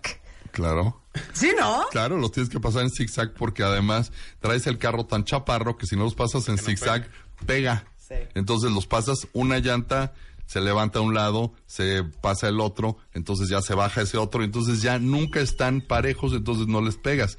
Pero hay que recordar dos cosas. Mira, tienes que bajarle antes de llegar al tope, pero tampoco frenes en el último segundo y le pegues con las llantas frenadas. Si le pegas con las llantas frenadas, ya no rueda. Haz de cuenta que le estás pegando al tope, ya no lo estás dejando peor. rodar y es mucho peor. Claro. Porque entonces le diste, o sea, no puedes frenar en el último segundo y este, o bueno. sea, si no viste el tope, ya, pues mejor ¿Sabes ya, qué? pues, Déjalo rodar. Sí, o sea, frena tantito, pero ¿sabes qué? Antes de llegar al tope, suelta para que ruede y la, y la llanta pase rodando, Y no pase frenada. Sí, es que sabes que esa es la enfermedad clásica de la ceguera de los topes, ¿no? Muchos la tenemos de, yo no sé, mi mamá era así, ¿eh? Mi mamá, y entonces todos los hijos manejamos igual esa ceguera de que ves el tope en el último segundo, Claro. y pues ni modo. Pero además no te ayudan las autoridades, porque en México los pintan de negro. Claro. O sea, ves los topes y ves el pavimento y de repente dices, vi que el de adelante brincó, Está estoy horrible, en un tope. exacto. O sea, no, no los pintan Claro. como en Estados Unidos, que sí los ves a una, un kilómetro de distancia, lo ves que ahí hay un tope. Aquí en México vienes y te encuentras en el momento que ves al de adelante. Para los que aman los pueblos mágicos, para los que viven en un pueblo mágico, para los que van a los pueblos mágicos, para los que viven, por lo menos en la Ciudad de México o alguna otra este lugar en la República Mexicana que tienen sus, sus colonias, sus condominios horizontales con calles empedradas. Bueno, Imagínate. es que esa ¿Saben es qué? otra. Es una priega. Mi más sentido pésame a todos los que viven en dos puntos, San Ángel, Exacto. Chimalistac, Ajá. En- Por allá arriba, por, por, por las Coyoacán. águilas. En Francisco Sosa. Exacto, Claro. arriba, hasta arriba por las Claro. águilas. Te digo una cosa, nunca podría vivir en un lugar donde hay calles empedradas. Sí, es que es muy problemático. Allende, Altavista, hombre. Altavista. Bueno, Sí. Altavista. Mira, la cuestión es, en el empedrado tienes que manejar muy lento. O sea, ¿por qué? Para que le des tiempo, es lo mismo que los topes, ¿no? Nomás que imagínate topes uno tras otro. Tienes que darle tiempo a la suspensión que baje y suba, baje y suba, haga su, su juego normal. Pero si lo haces muy rápido, entonces estás brincando, subiendo, brincando, subiendo, te acabas la suspensión, Claro. le pegas al rebote. Entonces, antes había gente que decía, no, es que si la, si vas rápido en un empedrado, entonces hay menos rebote, ¿no? Hay el mismo número de rebotes. Lo que pasa es que los dejas de sentir. O sea, ya no los vas sintiendo. Entonces, los empedrados, si puedes, evítalos, ¿no? Y lo de los topes, sabes que también evita vivir junto a un político, porque los políticos son de los que mi suegro vive en el Pedregal. Y a cada rato hay topes nuevos porque se, se mudó un político y decidió que había que haber un, un tope ahí para que todo el mundo se frene enfrente de su Claro, casa, sí. porque es muy importante. Oye, en San Miguel de Allende ya saben que somos fans y es lo máximo. Sí, pero tiene unas... Ya para el domingo, yo ya estoy que quiero una Vespa. Claro. Sea, ya. O sea, quiero una Vespa, ya no puedo más. Ya no puedo más. Sí, pues vas, tucu, tucu, tucu, tucu, tucu, tucu, tucu. Es, además, sensorialmente también es Oye, y- bastante nocivo. pero, pero sí es cierto que con una calle empedrada se, digamos, destartala el coche, o se afloja el coche más rápido. A la no. larga, claro que sí. se destartalan. O sea, mira, te- yo lo, yo lo veo porque mis papás viven en Francisco Sosa, ¿no? Claro. Entonces, para entrar tienes que entrar por. Progreso, por Montecristo, la salida es igual. Entonces, tienes muchas calles empedradas y obviamente se siente cómo se aflojan los autos. El auto de ellos es mucho más flojito, es un Toyota muy bueno y todo, pero de todos modos se afloja cañón. O Oye, sea, me vale, voy a ir a este. Sí, ¿Qué? Muy mal no usar aire acondicionado. sí. El, ¿Sabes qué? Es que el aire acondicionado no está ahí nada más, es bueno. Puerca. Si estás en Monterrey, Rebeca no te lo prende ni que le pagues. Porque dice que no quiere gastar. Está loca, Marta. No, eso sí es mentira. ahí Oye, pero inventando. dime una cosa. Lo acepto, lo ¿Es acepto. cierto que se gasta ¿Qué? la gasolina ¿Qué? más? Mira, el aire acondicionado jala un poco, quizás pierdes un 10% de potencia, no es que jale, que gastes más gasolina, Nada. pierdes un poco de potencia, quizás un 10% si lo traes a full y todo el tiempo. Pero no es Monterrey, bueno, México no es Monterrey, o sea, en- yo en realidad Sí, claro. no tengo que, que usarlo más que poquitas veces, pero sí préndelo una vez al mes De acuerdo. préndelo y dale 10 minutos a full. ¿Para qué? Pues un poco para que se limpie, para que, como todo, es este, Sí, o sea, claro. es como, Que no tenga sé. movimiento, hombre. Exacto, Es que, te digo tengan movimiento todas las tuberías, es todo. personal. ¿Por qué? ¿Puedes hacernos un concurso Ajá. de a ver quién maneja mejor? Si Rebeca o yo. sí, Porque ella dice que manejo con las patas. Maneja horrendo. todo el mundo maneja Horrendo con no las es patas mal. No, hija, manejas, de verdad, es que Marta, de verdad, creo que vives en Disneylandia. Marta cree que estaba manejando en, en el tío vivo, en el, el- ya sabes, en un, Sí. en una ruedita de la fortuna. No, hija, de verdad, un día, Dios no lo quiera, de verdad. Dios no lo quiera, no te vayas perra. a llevar, no te vayas a llevar. Cállate, pendeja. No, no, no, no, no, un camellón. Un camellón. Cállate, estúpida. O sea, no, muy mal. Rebeca maneja No, es que te va. como mi tía Miriam No. en un Corolla del 63. Te lo juro, te lo digo una cosa. Si yo fuera la delegación, yo a ti no te daba una Tú licencia. no sabes lo que es Porque tú manejar eres la clásica que no choca, ¿eh? Pero que causas que todo el mundo a 18 tu choques alrededor, alrededor. choque. Ahora, Porque dime es algo, como Carlos. ciega, como sorda, No. como lenta. No. No, no, Marta por querer ¿Cómo fue la risa? se va metiendo en todos los coches a una velocidad que no yo es soy nada una prudente. bala para manejar, una Pero, bala. pero además traes una camionetota, entonces la, la gente se hace a un lado. O sea, eso ser, también eso es mal. ventaja. Apártense que ahí vengo yo. Tengo una idea. Nos subimos, nos subimos, hacemos un reto Un, un próximamente. slalom o alguna cosa Exacto. así. Vamos a hacer un slalom o alguna Nos cosa. subimos, nos subimos. Palmas, Cada W quien en su Radio. coche. Cada uno en su... co- No, no, no. Jalife Contigo y luego yo a mí conmigo. y luego Jalife contigo. Exacto. Y tú dices quién maneja mejor. Y es más, vas tú grabándome Ajá, arriba de mi exacto. coche y luego yo te luego voy, yo te voy grabando. Exacto. Ahí está. Exacto. Y ahí vamos a quedar Cómo agarramos las curvas y todo. Que se acabe todo, Todo. este dime que te diré. Oye, pero ¿sabes que Están ustedes ya como los hombres. A un hombre no le puedes decir que maneja mal, porque le puedes decir, casi casi es como decirle que no sabe estar en la cama. Coopera, shh, O sea, exactamente. O sea, el, el hombre se irrita de que le digas que maneja mal. Todos los hombres dicen que Pues manejan también bien. últimamente Las ya, mujeres ¿eh? eran más tranquilas en ese aspecto, como que eso se- es el feminismo, ¿no? Les ha dado el em- empowerment ese que dicen para la manejada. Pero antes las mujeres no les importaba. Va a ser Oye, manejada sale- y sale va a ser también, ¿sabes sale qué? Mi, che, Y va sale a ser- mi, cho- sale Oh, mi la- chofer W Radio, mi oficina en Polanco. Él manejando mi coche y yo subida con Rebeca. Cuando llegamos, Rogelio lleva 12 minutos afuera de mi oficina. Esperándolos. Nosotros apenas llegamos, 12 minutos tarde. Yo traigo náuseas, ganas de vomitar y ganas de incendiarme. ¿Qué se va a evaluar? ¿Velocidad o calidad al manejo? También. O sea, No. es una velocidad prudente, No, hija. es tu capacidad de respuesta. Y yo vengo en el segundo piso, Carlos, de verdad, en el segundo piso, Ah, no. así si de... vas a manejar ¡Aguas! como si estuvieras en fucking güey. Pues. No, o sea, si vas a manejar El como otro día casi Kitsania, nos caemos ahí a esas- esos edificios ahí de San Antonio, hombre. Horrendo. cero. Bueno, Oye, ibas a quedar ahí en, en la del risa. portal San Ángel. prueba de manejo y ¿sabes luego. qué? Prueba de estacionada. Uy, Uy. También. A ver, no, no. También. No, no. Tú vas a estacionar mi coche. Ok. O sea, estacionar un golf, eso es, mira, te lo hago con sí. los ojos cerrados. Claro. Bueno. Te digo una cosa, mis hijas me dicen, no puedo creer, mamá, Que no puedo creer. en ese lugar. No puedo creer que yo, un, una camioneta de esa envergadura, ¿cuánto mide de largo? ¿Tres Pues, metros? mm, Sí, sí está no, hombre, larguísimo. cinco y cacho. ¿Cinco y cacho metros? Cinco y cacho, Es una seis. alberca. En un espacio, se los juro que queda 10 centímetros adelante y 10 centímetros atrás. En reversa, lo hago en dos movimientos. Meto las nalgas, enderezo y me voy para adelante. Y meto el coche. Entonces lo vamos a hacer, pero Sí. con mi coche. Ah, bueno, lo Claro. vamos a hacer. Sí, para que veas. también te voy a decir para otra que cosa veas para que las la calles no son Kitsania, ¿eh? Mata hasta con objetos inmóviles, ahí se va a estrellar. No le fuiste, no le fuiste a romper el espejo a Enrique. Enrique, el del hueso, neta. De El del hueso, no se la merecía por como sus comentarios. Pero ni bueno, modo. hacemos esa ¿Qué prueba dice? ya, pronto. Dice, no, Rebe, no hagas eso. Los odio a los que hacen tráfico por cualquier estupidez. Que no empiece a llover porque cháfalas. Ah, bueno, eso- eso sí. Ahorita, hasta Ricardo ya vino a la discusión. Imagínense a Rebeca manejando con lluvia. No Nada más, nada más una cosa quiero aclarar. ¿Cuánto tienes de miopía, astigmatismo? 10, 10 y 3. Bueno, Órale, ya con eso. pero de un ojo, la señora está Es legally más, blind. ¿sabes qué? Vamos a hacerlo esto más grande. Ok, A ver, sí. a ver, ¿qué? Carlos Jalife va de copiloto, Ajá. tú vas grabando Ajá. y un cuentaviente. ¿Cómo no? También para que den fe. Ok. Para que den fe. Metemos, metemos Exacto. a cuentaviente. Para que den fe y legalidad. Ilegalidad. Bueno, Ya amamos tu revista Fast Mag.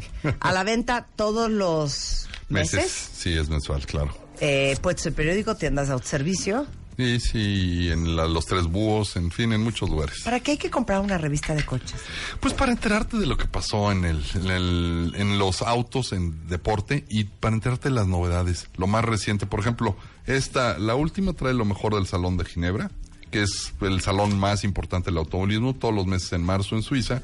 Entonces, Yo pues la de abril, obviamente, trae, trae la del Salón de, horrendas. de, de Ginebra y trae los lanzamientos, lo que vas a ver en el futuro en las calles y en las pistas y en todos los lugares. O sea, esa portada, por ejemplo, tenemos un auto eléctrico de 1900 caballos. Qué Imagínate. increíble, qué increíble. Bueno, eso es Fastback de este mes. Eh, pueden contactar a Carlos Jalife en Twitter, escudería, sin la E, escudería, RGZ o fast-mediomag.com. Carlos, como siempre, es un placer. Gracias. A ver, pónganse de acuerdo, vamos a hacer el reto. Sí, ya. No, ya, le hablamos y ya lo hacemos. Bueno, no, sí. o sea, hija, yo soy la primera que quiero para que vean. Es más, ¿quién nos quiere patrocinar? Bridgestone. Ah, sí, ¿quién nos quiere o- o- patrocinar? O, Tornel, o, o Michelin. Donde o- estés manejando como, GM. como yo sé perfecto cómo maneja Marta. En el momento que hagas trampa voy a decir, hija. O sea, yo sé Y perfecto. donde tú te las quieras dar de multi las traes, también me voy a dar Ah, no, cuenta. yo voy a manejar Donde como yo manejo normal. La juvenil. Normal. Es que si quiero hacer la juvenil luego. Pero ¿verdad que Horrendas, Fernanda, en carretera, en- en yo manejo muy bien. Muy. Ajá, ¿sabes por qué, hija? Porque es todo derecho. No, porque es todo que no. derecho. No. te pongan a ti en Mazarik, que el otro día se voltearon, sa- sa- bajó el- la ventana una fulana y le dice, ¡pendeja! Y en el alto se vuelven a "Pendeja". encontrar. Y la vieja voltea a ver a Rebeca y le dice, No, Rebeca Manga, soy tu fan, perdón. Después de que le insultó. Imagínate, de lo que se tardó en cambiarse de carril en Mazarik. Oye, te dio una peor. Yo una vez le mentada es toda una señora que me dio un cerrón y todo, y luego resultó que era la esposa de un cuate. Yo la reconocí y dije, esta es la pen que me hizo. Y no, pero ella no me reconoció. Qué bueno. Claro. No, bueno, no se metan conmigo Sí, nomás. Tiene toda la razón aquí, y Meyel. Marta, por favor, dile a la gente que está en Tlalpan que es de 80 kilómetros por hora, güey. Pues sí, es de Es 80 que de veras. No, de veras hay mucha Pero gente que no debería estar en es- las calles. es Empezando 80. por mi tía Miriam y la señora Rebeca Manga. Tlalpan es de 60, Bueno, pero mira, ¿Qué dice? 80 kilómetros por hora. pero no es querido, es de 60. Vas a 80 y te van a... Exacto. Quetzali dice que ella se sube conmigo al coche. ¿Sí? Gracias, ¿Quién mana. se sube conmigo? No, de verdad. ¿Alguien se va a subir conmigo? Claro. oye, mira, el problema básico ¿sabes Nada más que es? les digo traigan un barf bag, porque eso va a suceder. Te dan la licencia por cualquier cosa. No necesitas más que llegar y te dan la licencia. No hay, ya no hay examen. Ok. Pues eso está Te pésimo. queremos, Jalife. Muy mal. En Estados. Unidos casi casi si te diste mal la vuelta sobre la la, dan. línea No te roja. mata ni licencia no te tiene. la dan. Exacto. Claro que sí tengo. A ver. Ni la traes. Maldita liosa.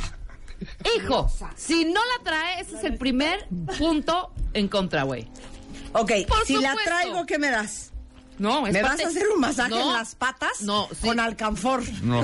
Si la traes, si la traes, bravo, qué bueno, porque No. la debes de traer. ¿Qué me vas a Tú dar? sácala ahorita. ¿Dónde ¡Tráscatelas! Muy ¿Qué es esto, Carlos Jalife? La licencia. Oye, ¿es permanente o no te tocó Cállate, eso? Jalife. Ah, bueno, es que yo sí tengo permanente. ¿Esta qué es? ¿Qué es esta? A ver si no Permanente. está vencida. Sí, pues es que- Permanente. Permanente. Sí, es que hubo un tiempo que, imagínate, vas a tener 80 años un día y ya no vas a, ni a poder manejar y es permanente. O sea, Exacto. otra tontería, pero bueno, en México. ¿Cómo me reí? Bueno, vamos razón. a hacer ese reto. Nada más saben que por orgullo. Gracias, Jalife. Gracias te a queremos, ti. Jalife, te queremos. 11.50. Este mes, en Revista MOA, cumplimos cuatro años. Y estoy MOA en MOA. 11 pasos para darle la vuelta a tu vida y reconstruirte. Desde tu cuerpo hasta la actitud, desde tu perspectiva hasta tus creencias y cómo resignificar todo lo que te ha pasado. Nacimos celosos y cómo trabajarlo. ¿Por qué la obsesión por la felicidad nos hace la vida miserable? Y porque ustedes lo pidieron, mi infalible rutina de brazo a prueba de saleros. Revista MOA, cuarto aniversario. Reconstrúyete de pies a cabeza las veces que sea necesario. Una revista de Marta de Baile. 11.53 de la mañana en W Radio. Viene entrando Fernanda, María Fernanda Rionda. Qué bonito apellido. Qué bonito apellido. No, no, no te pongas pesada, ¿eh? O sea, se va a hacer aquí la internacional, Ajá. la seria, se va a hacer la profesional, pero no. Está preciosa. La conozco y la conozco muy bien. Flores. Sí sabes quién es, ¿no? Sí, claro. A ver quién es. Es tu amiga de toda la vida. Ajá. De la primaria. Cero, soy como 10 años mayor que ella. Ok. ¿No sabes quién es Fernanda? No, Fernanda Rionda no. ¿No tienes idea quién es Fernanda? No, la florista sí. Ajá, no. Pero a nivel personal y así de amistad, Florista, ¿no? ¿eh? ¿No? No, ¿quién o sea, es? no sabes ¿Cuál quién es? es ¿Con quién Fernanda con- para mí. No. Fernanda Rionda hizo todo el jardín de mi casa. ¡Ay, no es cierto! ¡Claro! ¡Wow! Muy bien. Marta enloqueció, lo deshicimos y lo volvimos a hacer. Lo deshicimos y lo volvimos a hacer. Bueno, cuentavientes, a pesar de lo que he dicho de que no maneja bien, que eso es verdad y todo ese rollo, el jardín que tienes tú es un paraíso, eso sí. Un aplauso para Jardín de Marta. No, divino, hija. Un aplauso para, Para Fernanda. Rionda. Jardín, sustentable. Claro que sí. Divino. Claro que sí. Divino. Muchas gracias, Marta. Gracias por invitarme. Oye, nos han dicho mucho de que, oye, ¿cómo quedó el jardín? Porque lo hicimos hace cuánto. Pues ya tiene como un mes determinado, ¿no? No, en la primera vez. Ah, no, pues cinco años, cinco. Sí, pero- cinco porque años, yo era de las que iba a Xochimilco y compraba las plantas de sombra y las ponía en sol, compraba las de sol, las ponía en sombra, se me morían, todo mal, Absolutamente mal. todo mal, ¿verdad? Y un día llegó Fernanda y le dije, por favor, ayúdame, yo quiero un jardín como inglés, todo como el- salvaje. todo el y lo rehiciste hace cinco años. Lo rehicimos hace cinco años y luego hace tres meses volvimos a reactivar algunas zonas del jardín, si no es que todas, digamos.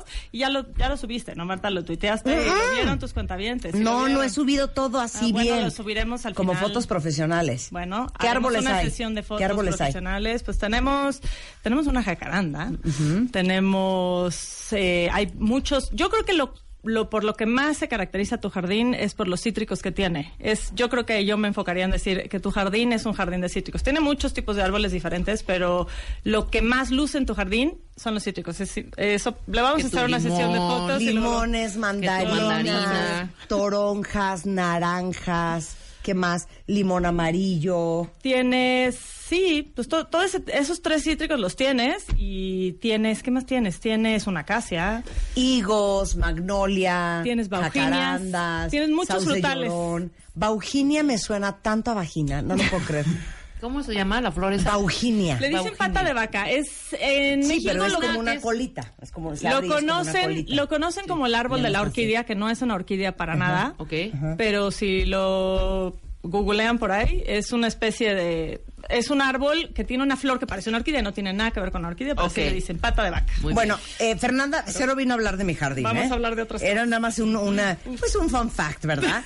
Pero regresando, los vamos a invitar al Festival de Flores y Jardines, este, eh, justamente en el bosque de Chapultepec, del 20 al 22 de abril. Sí, Marta, para que vean todos tus, todos tus cuentavientes hacer de ellos un jardín, o sea, cada quien es un jardín público. Y el chiste, yo lo que quiero comunicar hoy en este programa es que es un jardín de todos, de esta ciudad, y que todos nos involucremos en participar en el Festival de Flores y Jardines y más allá. No, no saben qué cosa más espectacular. Se los vamos a enseñar este, en fotografías lo que hizo el año pasado y los vamos a invitar regresando del corte. Ya volvemos, no se vayan. Hacemos una pausa y regresamos. Marta de baile en W.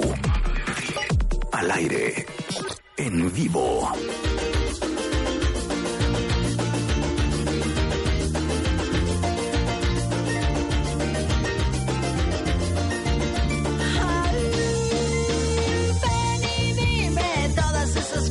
Con las flores de Café Tacuba, eh, Fernanda Rionda, fundadora y directora general de Jardín Sustentable, está con nosotros para hablar de Jardín Sustentable en el Festival de Flores y Jardines, que los vamos a invitar al Jardín Botánico en el bosque de Chapultepec. No se lo van a perder. Es viernes, Sábado sábado, y y, domingo. domingo. nada más. Entrada libre de 10 de la mañana a 6 de la tarde en el Jardín Botánico del bosque de Chapultepec. Cuenta de qué trata. Mira, ahorita estamos trabajando ahí, hay un gran equipo de gente trabajando y es bien importante para mí en este momento que tú saludes a mi equipo. Ay, claro. Que están trabajando todos. A Víctor, a, Abel, Esteban, Esteban, Jonathan, que son los líderes de- ¡Hola, muchachos! Te están oyendo. Los quiero, ahorita. muchachos. Cuiden mi jardín, carajo.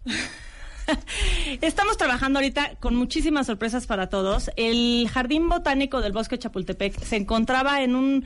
Estaba... Se, se Descuidado, Fernanda, ¿cómo descuidadón. es? ¿Cómo es? Descuidado. Estaba frágil y descuidado. Y el año pasado intervinimos 18 paisajistas distintos haciendo diferentes espacios. Yo, en lo personal, en mi despacho Jardín Sustentable, intervino un humedal grandísimo, que el- la parte del centro tiene plantas de pantano. Hay de todo. En ese jardín tenemos 32 especies diferentes de plantas, desde plantas de pantano hasta plantas acuáticas, hasta plantas epífitas, que para los que no saben lo que son las plantas epífitas, son las orquídeas, por ejemplo, que crecen en los árboles. Esas son epífitas. Esas las puede- ese jardín se puede visitar y este año les tenemos una sorpresa nueva, que es lo que está haciendo noticia ahorita, Marta, porque es un jardín de dalias. De dalias. De dalias. Que son las dalias que tenemos en el estudio. Tra- Trajimos dos dalias la al estudio, no pudimos traer todas, pero traemos... Preciosas las dalias. Sí, les voy a platicar un poco a los cuentavientes para que sepan un poco de la historia de la dalia. La Ujú. dalia es la flor nacional de México y... ¿Por qué es la flor nacional de O México? sea, Porque cero es la flor de cempasúchil. Cero es la flor de cempasúchil, Marta. Por decreto flor- presidencial. En 1963, el presidente López Mateos decretó que la dalia, en todas sus especies y variedades, es la flor nacional de México. Eh, ¿Por qué es la flor nacional de México? Porque es una planta nativa de México. De diferentes regiones hay 41 especies de plantas nativas de dalia en México que estaban aquí desde antes de que llegaran los españoles. ¿No? Este es un ejemplo. Esta, las, fla- las dalias las, las pueden reconocer los cuentavientes cuando estén en la carretera, cuando salgan al campo, porque tienen ocho pétalos. Si tienen ocho pétalos son dalias nativas y tienen abajo una raíz bulbosa. Tiene muchísimas propiedades la dalia. Y es de sol, ¿verdad? Es totalmente de sol. Esta- Preciosas las dalias. sí. Entonces, tu jardín, en este proyecto, en este Festival de las Flores, va a ser un jardín de dalias. Estamos haciendo un jardín de dalias, precisamente pues estamos introduciendo una colección de dalias nativas al jardín botánico que no tenía. Ajá. El chiste del Festival de Flores y Jardines que lo organiza la Fundación Plantando con Causa es introducir nuevas especies a la colección del jardín botánico y hacer de esto un jardín botánico cada año más grande. Este Increíble. año nos estamos enfocando, hay, hay dos jardines nuevos este año, uno de la Sociedad de Arquitectos Paisajistas de México, es de chiles y está increíble, les va a encantar. pues, ¿Un jardín de chiles? Hicieron unas jardineras con chiles. Oye. Y cada jardín, cada chile, cada jardinera de chile va a tener, me parece que un tubo con el chile seco para que tú reconozcas, porque a poco, o sea, esa es una cosa que es muy difícil de identificar. Claro. Compras el chile seco en el súper y no sabes cómo se ve cuando está vivo en la planta, colgando de la planta. Entonces es muy educativo ese jardín de chiles que está enfrente del de Dalias, los van a ver ahí los dos juntos. Y el jardín de Dalias es importante, por eso es un jardín didáctico. Vamos a entrar por el jardín, eh, viendo primero las dalias de nativas, que son las sencillas de ocho pétalos, y después las dalias eh, hibridizadas, que son las que la mayor parte de la gente conoce, que son muy exageradas, muy llamativas, muy grandotas. Lo importante de, saber de las dalias es que en México, las 41 especies nativas que existen aquí y viven aquí, dos de ellas están extintas, pero hay dos, dos dalias que dieron origen a las dalias híbridas. Son la, la base genética de más de 50.000 especies de dalias. Hay 50.000 en el mundo, que en México se comercializan muy pocas. Lo que queremos hacer con esto es como hacer conciencia, invitar a todos los diseñadores, a la gente en común, a los aficionados a las plantas, a reintroducir a la dalia en su jardín. No es complicada de cuidar. Sí sabemos qué hacer con ella. Es, es perenne. Es totalmente perenne, pero la gente a mí, el, tu cuentaviente seguramente alguno te va a comentar que ya la trató de cultivar y de repente se desapareció, la dalia y se- ya se murió. No está muerta, sí en diciembre pierde absolutamente todo el follaje. Y lo que tenemos que hacer, se puede hacer o no se puede hacer, se puede dejar, tiene un camote abajo, un tubérculo, que es lo característico de la dalia, que es comestible, te lo puedes comer.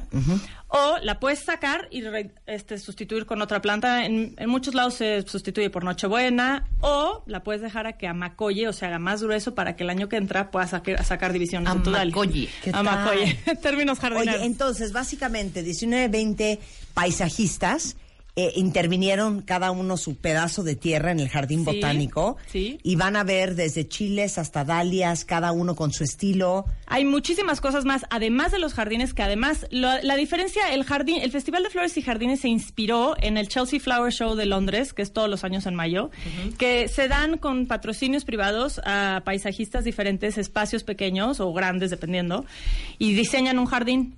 Pero lo quitan a los tres días. Ok. Entonces, eso en México no aplica por millones de razones y menos en un lugar público como es el Jardín Botánico. Entonces, lo que estamos haciendo es, se están quedando los jardines año con año y de hecho los jardines que se construyeron el año pasado están todavía más bonitos este año porque ya están enormes. Ay, qué increíble. Se van a intervenir varios por varios artistas. Eh, hay uno, hay un artista llamado que se llama Thomas Dambo. Es, él es danés. Ese les va a encantar. Eh, es, él hace trabajo con basura y recicló. Él hace, básicamente hacía muchísimo trabajo con madera reciclada y en México dijo que no podía usar madera reciclada porque está la problemática del plástico en México, que fue se fue a meter al basurero de Chimalhuacán, sacó millones de botellas de plástico y de PET, hicieron un bosque, un future forest que le llama él, que es el bosque del futuro, si seguimos tirando tanto plástico ese va a ser nuestro bosque. Está interesante y yo creo que les va a gustar muchísimo. Oye, aparte, eh, muchos locales de Polanco, sobre todo los que están en Mazarik, van a adornar sus fachadas con flores. Sí, eh, eso se llama Polanco en Flores, es parte del Festival de Flores y Jardines y es como anunciando, lo mismo sucede en Londres, hacen el Chelsea in Bloom, aquí se llama Polanco en Flores. Eh, Polanco en Flores anuncia el Festival de Flores y Jardines y las diferentes tiendas hacen maravillas. El año pasado yo creo que muchos lo pudieron ver. Lo que pasa es que qué increíble. Sí, está padrísimo y sí, lo, lo que es lo que queremos hacer es que la gente se acerque a nosotros. Ahí vamos a estar todos los días. Eh, inventamos un hashtag nuevo que se llama Locos por las Dalias. Ajá. Y yo estoy proponiendo ah, que los cuentavientes se metan a tu jar- al jardín de dalias, que lo hagan suyo, identifiquen, saquen una foto de alguna de las dalias silvestres y los primeros cinco cuentavientes que suban una dalia correctamente identificada, está muy fácil. Tienen las células ahí. Les vamos a regalar en el puesto de dalias, porque hay mercado, ahorita les platico el mercado, una dalia para que se lleven Vamos a a su casa. poder comprar cosas ahí. Pueden comprar sin control. No es cierto. Sí, hay un ¿Pura puesto, Dalia? hay de todo, De hay un puesto, hay muchísimas cosas, hay artesanía, hay fotografías, hay muchas cosas, pero sí hay, se trajeron varios productores de flores, diferentes tipos de plantas y nosotros vamos a tener un puesto con la Asociación Mexicana de la Dalia, de dalias específicamente. Qué increíble. Bueno, todo esto empieza el viernes, cuentavientes, a las 10 de la mañana, sábado y domingo, hasta las 6 de la tarde, en el Jardín Botánico, en el Bosque de Chapultepec. Oye, Fer, es entrada gratuita. Es entrada gratuita. Segundo punto, ¿por dónde entras? Está la entrada al bosque de Chapultepec está en medio del museo, o sea, des- tú ves la entrada al lado del Museo del Arte Moderno, hay una entrada como con una estructura negra y luego la que sigue es la entrada de donde está hay una librería y un Frente al. Tamayo, ¿no? Está O a- enfrente del Tamayo, a la mitad del camino y se llama y ahí dice Jardín Botánico y sí va a estar muy bien indicado como lo viste el año pasado que estaba así con un, Sí, para que la gente lo vea porque es, es pequeño el lo que sugerimos obviamente es no hay no hay lugar de estacionar pero se pueden estacionar en cualquiera de los museos o, O vayan en Uber, bici o en taxi, en bici, Uber. caminando No y hay hagan nada que me haga más feliz que ir a Xochimilco. y hagan Yo fui suyo a los viveros el domingo. Qué belleza. ¿Hagan qué? hagan suyo el jardín Botánico. Y- bueno, pues ahí está, sí. Festival de Flores y Jardines. Toda la todos. información está justamente en su Facebook o este también hay información en jardinsustentable.com.mx, que es donde encuentran a Fernanda Reonda, si ocupan. Y ahí estaremos, estaremos ahí presentes en el Jardín de Dalias. eh, otra persona que nos, eh, bueno, la presidenta de la Asociación Mexicana de la Dalia, John Whitley, que es, viene de la National Dahlia Collection de Inglaterra y nos está ayudando con las dalias hibridizadas, que son estas que, que estás viendo aquí. Esta es la diferencia entre una dalia silvestre y una dalia hibridizada, así se, se nota. Sí, sí, sí. Eh, y vamos a estar ahí para responder cualquier pregunta sobre cultivo de dalias. Ay, un día puedes venir nada más como a hablar de El día las- que los 10 errores que cometemos todos en nuestros día que jardines. no odian cuentavientes, no saber de plantas. No odias que se te muera una planta. Es- También hay hospital de plantas en el Festival de Flores y Jardines. Va a haber expertos que les resuelvan su duda. Si tienen alguna plantita enferma, la pueden llevar Es o que, o sea, subir ¿qué la tal foto. que estás regando tu planta y de repente, ay, ya se murió? Y llega Fernanda, ¿cada cuánto la estabas regando? Pues diario la estaba regando Pues sí, un la poquito. ahogaste. Exactamente. Ay, Marta, es que esta se riega una vez cada, cada tercer día, ¿ya sabes? Oye, pero... A ¿este mí qué me pasó con mi palo de? Brasil. Me lo ahogaron. Claro. Oye, pero esta pata de elefante que me costó un brazo, ¿qué pasó?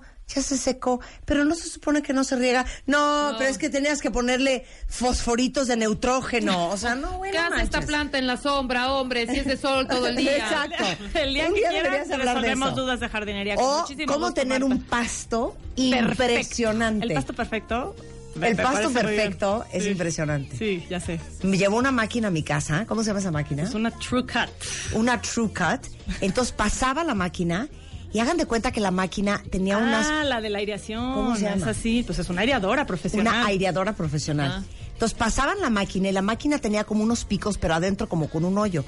Entonces cuando pasaba, le hacía como hoyos profundos al pasto y, saca salían unas caquitas, o sea, literal, Un como si fueran unos popositos de, de Es un tierra. corcho, Marta, llámale un corcho, por- con un corcho de tierra, pero que parecía popó. Con propiedad, Muchas. Marta, es un corcho. Y luego las llenaste de arena. Lo rellenamos con arena para hacerle... Claro. Así, para airear las raíces. Es un proceso interesante. Con arena sílica, ¿no? Sí, ¿no? exactamente. O sea, se tardaron. ¿qué? Un año. No, No, no, cero. no. Como Un dos día. semanas. Ay, Pero qué tal? solar. Ah, no, Semanas en en que no, un día en terminar hacerlo, En hacer pero en que el pasto, o sea, si ven el pasto ahorita, está espectacular. Sí, fueron como dos semanas. Sí. Bueno, un día vienes a eso. El día que quieras, Marta. Mil gracias. Muchas gracias. Toda la información en jardinsustentable.com.mx y No, en la información del Festival de Flores y Jardines en plantandoconcausa.org. plantandoconcausa.org. Gracias, Fer. Mil gracias, Marta. Gracias, Rebeca. 12.20 de la tarde en W Radio. Marta de Baile 96.9 FM 900 AM W Radio Mario Guerra es in the house. ¿Es mejor haber amado y perdido o nunca haber amado? No, amado y perdido. Pues es que luego aman y pierden y se andan quejando. Bueno, claro, tiene razón No. el señor, ¿eh? ¿Cuántos de ustedes han amado y dicen, a mí ya no me vuelven a hacer este chiste? Sí, sí, sí, como decía. A mí no me vuelven a ver la Warwick, cara. No me vuelvo a enamorar, ¿no? Sí. Ah, never fall in love again. Al menos por hoy. What Al menos do por you hoy. get when you kiss A- a algunos guy? sí, fíjate. Algunos sí aprenden, otros no aprenden, otros se van hundiendo más. Porque cuando los truenan, eh, sienten que algo no les salió bien, entonces quieren hacer otra cosa diferente para la siguiente, pero no aprenden de ellos, entonces hacen otra cosa peor, se topan con otra persona peor y se van yendo al hoyo y al hoyo y al hoyo, hasta que dicen ya no, esto del amor no es para mí. Otros sí aprenden. Pero bueno, esto decía el poeta inglés Tennyson, es mejor haber amado y perdido que no haber amado nunca. Pero esto tiene sustento en la ciencia y la vida real, de verdad es mejor haber amado y perdido o mejor no haber amado nunca. Miren, eh, ¿ustedes qué prefieren? Cuenta bien, ¿qué dicen de esto?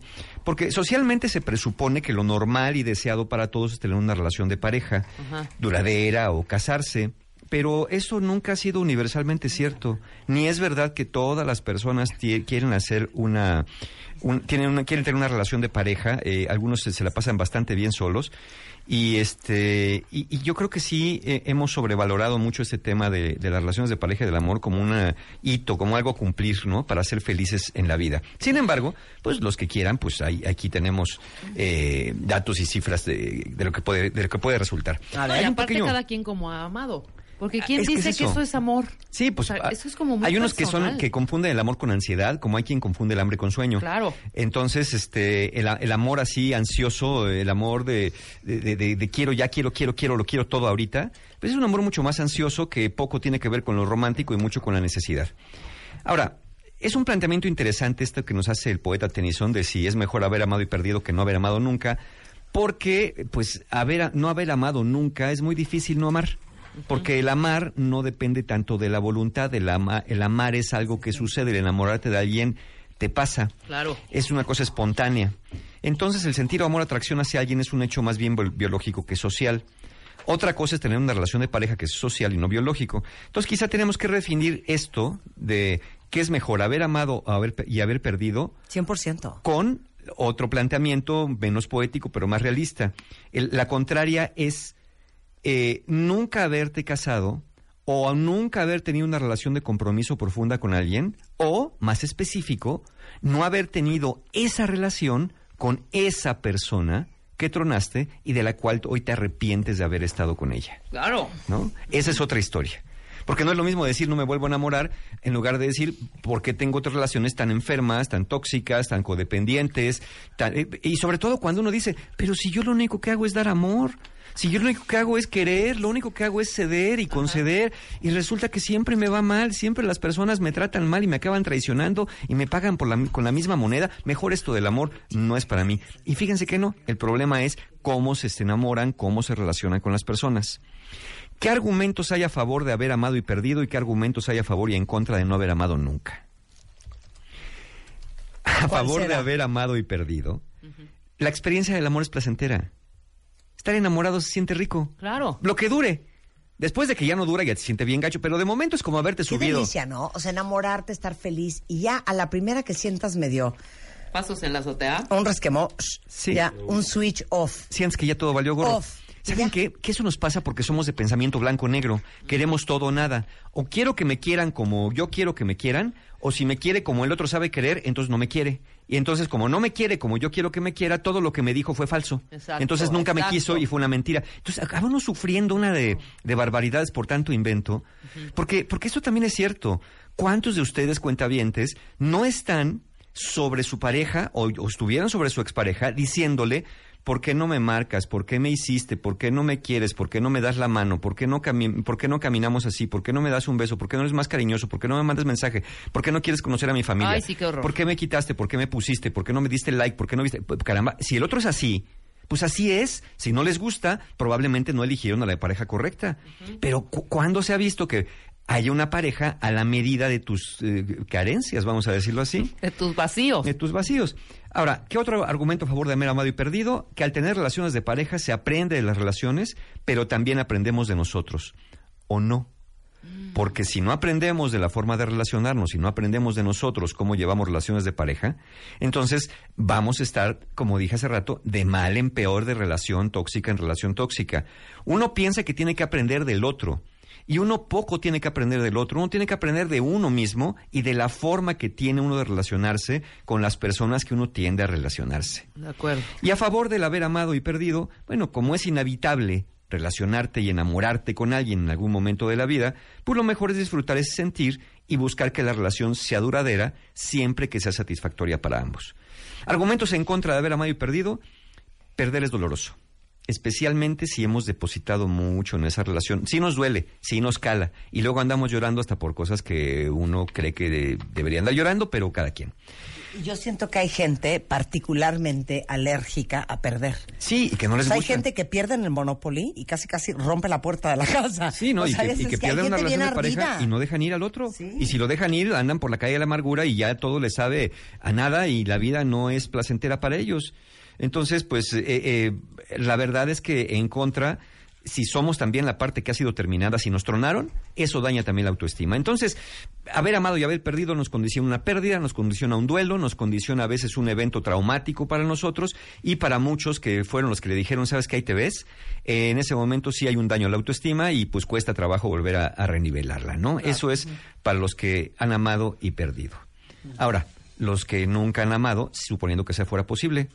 Si nunca amas, pues no hay pérdidas importantes porque no tienes relaciones importantes. Entonces, pues como no te enamoras tanto, ni te duele tanto que te truenen. Siempre que no te enamores tanto. Tienes mayor libertad de tomar decisiones significativas. No tienes que andarte justificando con nadie. ¿Por qué fuiste, viniste, hiciste? ¿Por qué no me contestaste? ¿Por qué me dejaste en visto? No hay que andar dando explicaciones. Porque cuántas veces alguna persona con la que tuvimos que ver alguna relación nos sigue pidiendo explicaciones aún después de que terminó la relación, ¿no? Es como, como curioso ese asunto de queremos entender y queremos que el otro nos explique al cansancio hasta que nosotros podamos entender algo. Entonces, si, si nosotros solamente tenemos relaciones no tan profundas, pues igual no duele tanto. Puedes tener relaciones intensas pero no profundas, eso hablamos la semana pasada, y, pero eso sí, perdemos algo al tener relaciones nada más superficiales, la experiencia de un amor recíproco y significativo. Ese es lo malo de, de andar no amando, ¿no? Que Ok. nos perdemos experiencia. Para ahí, Para regresando del corte. Y vemos qué dice la gente, ¿no? Regresando del corte. ¿Ustedes cómo están en ese departamento? Porque ya que estoy leyendo cositas interesantes, ¿eh? Al volver en W Radio. Órale. W Radio 96.9. Marta de Baile. Descarga la app de W Radio. Y escúchanos app en vivo. Seguimos en vivo. Marta de Baile en W. Al aire. Necesitamos una imagen así. Es muy bueno. Ubican los, los- las imágenes del T-Rex. No, que no puede mover sus bracitos. Así estoy yo. Sí, sí, tienes que echar el culpa adelante. Pues para ahorita entender. quería abrazar a Mario Guerra, no pude. Ahorita quise aplaudirle a Mario Guerra, no? pude. Ahorita quiero abrir el micrófono y tampoco puedo. Si no saben por qué no estoy pudiendo, Si ahorita van a mi Instagram, vean el último video que subí y van a entender todo. Y lean lo que puse ahí. Estamos hablando de, ¿es mejor haber amado y que te hayan partido el alma? ¿O es mejor nunca haber amado? Te quedabas como estabas. Ahora, yo te voy a decir una cosa. Los cristianos tienen la teoría, muchos cristianos como born again Christians, de que es mejor no involucrarte emocionalmente con nadie hasta que estés seguro de que esa es la persona con que te vas a casar. Y yo agregaría seguro y sano. Y te digo una cosa, ¿cuántos de ustedes no han visto a sus hijos, adolescentes, pubertos, a punto de aventarse por la ventana, llorando como Magdalena, aventando la computadora, botando las puertas, no cenando, porque los cortó el novio, porque no la peló el niño que le gusta, porque no lo peló el- la niña que le gusta? Y llevan un mes. Exacto. Y tienen acaso. 16. Además. ¿No, les, ¿No nos ahorríamos una pena espantosa? Sí, yo creo que tendríamos que hablar de esto y porque ya, ya dijimos que las relaciones de pareja son sociales, se construyen y se tienen que enseñar algo de eso al respecto, pero poco hacemos por hablar con los hijos del tema porque pues cuando lo queremos hacer es cuando ya están metidos en el asunto y ya cuando están metidos en el asunto ya no nos hacen caso. Tendríamos que empezar a hablar desde antes y, sobre todo modelar esto, ¿no? Pero ¿qué nos dice la ciencia? ¿Qué es mejor? ¿Haber amado o no haber amado? Y haber amado y haber perdido. Eh, van a encontrar en el sitio de Marta de Baile siete, la referencia a siete estudios diferentes que son los que sustentan esto que resumimos para ustedes como conclusión de esos siete estudios y nos dice lo siguiente la ciencia. Las personas que se casan y después se divorcian o enviudan terminan siendo menos saludables y menos felices que aquellas que siempre permanecieron solteras o sin una relación estable de largo plazo. Entonces, esta primera conclusión de los estudios nos dicen, te sale más caro divorciarte y este casarte y divorciarte o enviudar porque eres menos saludable y menos feliz que aquellos que se quedaron así como estaban. Segundo elemento de- que deriva de estos estudios. Las personas que se casan o tienen relaciones de largo plazo con muchas expectativas experimentan un efecto de luna de miel en donde se sienten más felices que antes de la relación, pero después terminan volviendo a ser tan felices o tan infelices como lo eran antes de haberse casado o empezado aquella relación. Claro. Entonces, ¿qué quiere decir esto? Que pues sí, que al, principio, cuando estamos enamorados, tú dices, soy mucho más feliz contigo que sin ti, pero eso es un efecto psicológico de luna de miel que después tiende a regresar y, y después acaba siendo tan feliz o tan infeliz como eras. Excepto, hay una excepción, aquellos cuya, cuya autoestima depende que tengan una relación de pareja. Hay una cosa, ya hablamos un día, una cosa que se llama la autoestima contingente basada en las relaciones. Ajá. Y esa autoestima dice que solamente tienes buena autoestima cuando estás en una relación de pareja porque al sentirte amado te sientes mejor persona. Y cuando no tienes relación de pareja sientes que nadie te quiere y por lo tanto vales menos, lo cual Claro. es mentira. Ni Claro. vales más teniendo pareja ni vales menos no teniéndola. Claro. Pero estas personas Eh. lo creen. Entonces, para estas personas, si la relación termina, no solamente hay una pérdida, sino sienten que su valor como persona se va al pozo y por eso les va mucho peor después de que los truenen. ¿Nos dejas Oye, opinar, no, Mario? no voy a Claro, decir claro. nombres, No, no, porque a ver, ¿qué pasó? estoy shooketh. A ver. Una, un, un cuentaviente, te quiero, hijo, te abrazo con ¿Qué todo mi corazón. I feel you, brother. Dice, yo perdí todo. Incluso puse hasta en riesgo mi vida y la de mi familia. Y aún así no me arrepiento de eso. Di más de lo que se me pidió dar, pero no pido dar más de lo que puedo dar. Ándale. Hay que conseguirle una que galana. también- Este es un No, pero, pero ve este otro, muy parecido, primo hermano de aquel. Dice, yo he de reconocer que soy un idiota para amar. Evito el amor, pero cuando lo he llegado a hacer, me he entregado por completo, aunque la otra persona no lo haga, y simplemente me dejo llevar por mis sentimientos y al final me terminan dejando. Creo que yo soy el del problema. Y yo agregaría, Híjole, es- creo que sí. Pero es que aquí el problema claro. es básicamente querer medir estas cosas. Es que yo estoy dando ese extra más. No siento que tú estés dando lo mismo que yo. Ahí, esa discusión, Ya, ya hay problema. totalmente, ¿eh? problema. Totalmente. Mira, y las personas- Porque muchas veces, pues, pongámosle porcentajes, Mario, ok. Sí. Muchas veces tú puedes estar al super 70 y yo al 30, Sí. ¿no? Sí, sí. O al- y luego se o al cambia. revés, cambia, claro. ¿no? Y a veces estamos 50-50 y a veces casi nunca, pero a veces sí. Eh, Hijo, qué presión eso de estoy dando el 100 todo el tiempo. También, qué presión. Tantito chance. Sí, o qué necesidad también tienes, ¿no? De creer que dando el 100 te van a regresar cuando menos eso y los intereses. Exactamente. No, no, es que sabes que No es una muy buena inversión. Esa maldita necedad y ese maldito vacío y ese Maldita herida. perro complejo de que si yo no doy, a manos llenas, Claro. no me van a querer. Porque yo solito No me quiero. No soy suficiente. No soy No soy suficiente. No soy claro, suficiente. claro, O sea, nada más con, con- contigo, eso no es suficiente. Tienes que echar Exacto. la moto, pagar las chichis. Oye, Claro. yo tengo un amigo que hasta las chichis le pagó a la fulana. Me acuerdo que me Le costó un dineral y yo creo que las tocó dos veces y la vieja se largó. Te lo juro. Muy bueno, pues sí, pues es- ¿Cómo nos, cómo nos vaciamos, o sea, we complete ourselves para, para, para que nos quieran? Sí, pero Para si te, ser vac- vistos por el si otro. te vacías en el otro, te vas a quedar vacío. Y después nadie va a querer a alguien que está vacío. Una persona hueca, una persona que ya fue drenada, o que se permitió ser drenada, o que se autodrenó hacia el otro. Entonces, tercera, tercera punto que nos dice la ciencia.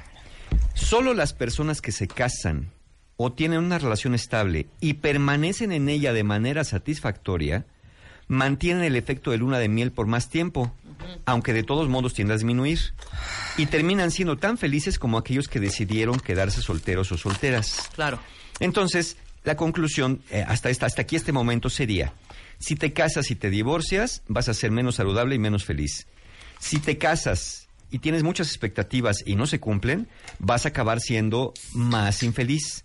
Y solamente si te casas o te quedas soltero por voluntad, vas a acabar siendo tan feliz como eres, siempre que no termine la relación o al menos no termine por estas condiciones de, de justamente andar drenando. Y, y también es bien importante decir, porque en este tuit que, que acabo de leer hace un momentito, donde dice que yo evito el amor, pero cuando me entrego todo pierdo, son esas personas que dicen ya no me vuelvo a enamorar y ponen barreras y barreras y barreras. Hasta que un día llega alguien de quien sí se enamoran. Entonces pusieron tantas barreras que no solamente ya pierden práctica, sino que traen acumulado como en una represa todo ese amor que se han negado a dar, no por, no por decisión, por miedo de darlo y de ser lastimados, y se lo vomitan al otro, que el otro se siente abrumado porque se siente que ustedes lo están queriendo más que lo que él los puede querer, y es cuando termina la relación y es cuando se sienten defraudados. Entonces no se trata de quién da más o quién da menos, esto no es una cuestión de, de- de- de- del pócar o de apuestas, es una cuestión de cómo nos sentimos y qué podemos hacer. Entonces, hay otra pregunta y hay un mito por aquí. Hay un mito que nos dice que los casados tienen mejor salud que los solteros. ¿Es verdad o es falso? En general es un mito. Si bien es cierto que al inicio del matrimonio la salud de ambos tiende a mejorar, si la relación termina, acaban con peor salud que la que tenían antes de empezar la relación. Entonces no es verdad que los casados tienen mejor salud que los solteros. De hecho, hay otros estudios que no son el caso de hoy, pero que estaba yo leyendo bien interesantes de cómo las parejas que a veces duran casados mucho tiempo y ninguno de los dos tiene vidas tan saludables, acaban teniendo más problemas cardiovasculares, más problemas de sobrepeso, porque le entran con singular alegría y ninguno de los dos para decir, ¿sabes qué? Ya le estamos, nos estamos pasando el pozol y los tamales, sino que se van realimentando mutuamente. Entonces, y eso no le pasa generalmente a las personas, pues que no tienen a alguien como que sigue el paso en esto de los tacos de pastor y de suadero. Entonces, ¿qué? Lo que más conviene es quedarse que separarse, aunque la relación sea mala, para estar felices. Ufule. No, no, no conviene quedarse claro. si la relación es mala. Porque aquí había quien dirá, pues entonces mejor me quedo para no sufrir esto del envejecimiento prematuro, tener menos salud y menos felicidad.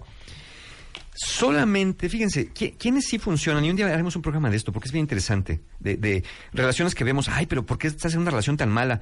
¿Qué creen que hay personas que sí funcionan en relaciones que nos parecen malas a nosotros? ¿Por qué? Y haremos un programa de esto, porque sí es a detalle. Solo que no tengas muchas expectativas de tu relación, o que tus prioridades en la vida sean otras, distintas al amor, o que de plano te conformes con una relación no muy buena, salvo esas excepciones, una mala relación es más dañina que una separación, especialmente si se la pasan peleando o agrediéndose de manera pasiva o activa y no están conformes con eso. Si tu relación te vale y ya estás acomodado en una zona de confort, puede que no te la pases tan mal. Es decir, en la vida, por- si eso es lo que quieres, si eso es lo que estás dispuesto a pagar, si lo que estás dispuesto a decir es, mira, no me importa ser feliz, con que no me hagan muchas olas, así estoy bien, pero como la mayoría de nosotros sí queremos ser felices y no queremos estar en una relación donde nos piquen los ojos, donde estemos peleando continuamente, donde no se pueda confiar en el otro por la razón que sea, pues lo mejor es tomar una decisión basada en, en- en no en el sufrimiento, sino en qué nos conviene.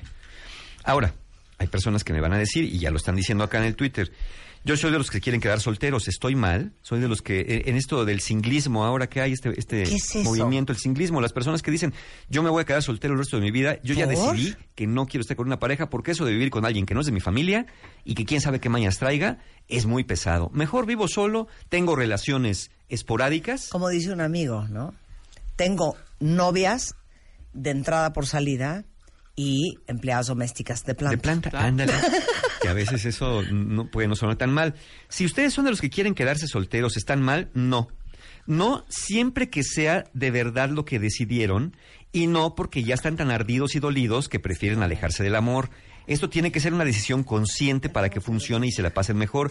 Si son de los que dicen, yo ya decidí que no voy a tener más relaciones de pareja porque nomás las sufro, lo que van a estar haciendo es acumulando y rumiando el sufrimiento. Esto es una decisión. Si dices eso, que no quieres nada del amor porque te ha ido muy mal, estás en un estado de resignación y acabarás por caer en el resentimiento al haber dejado de buscar lo que querías. El que te quedes soltero no implica que no tengas relaciones, ojo con esto.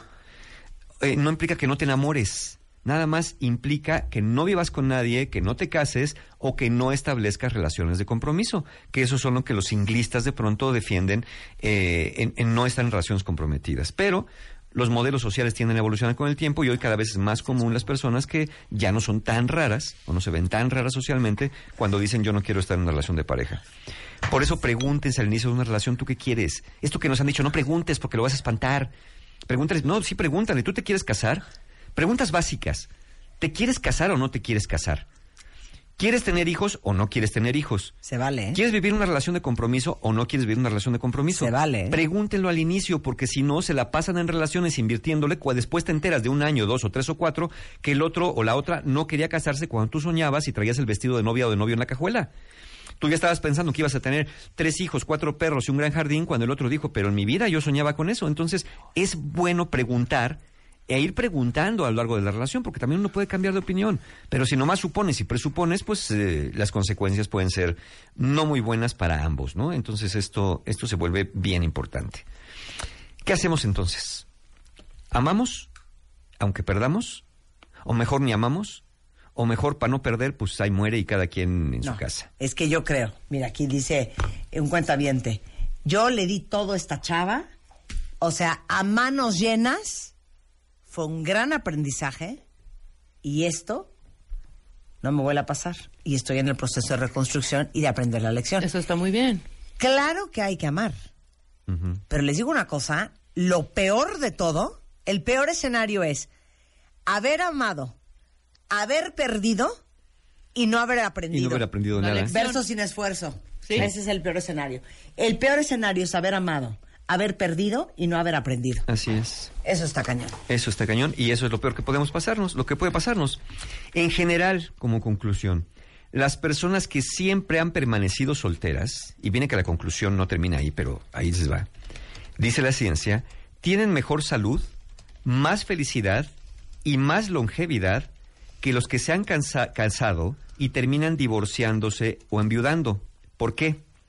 Porque los que nunca se han casado tienden a experimentar menos estrés, tienden a vivir menos crisis de la relación porque no la tienen y finalmente no pasan por la experiencia de la separación, la pérdida y el duelo.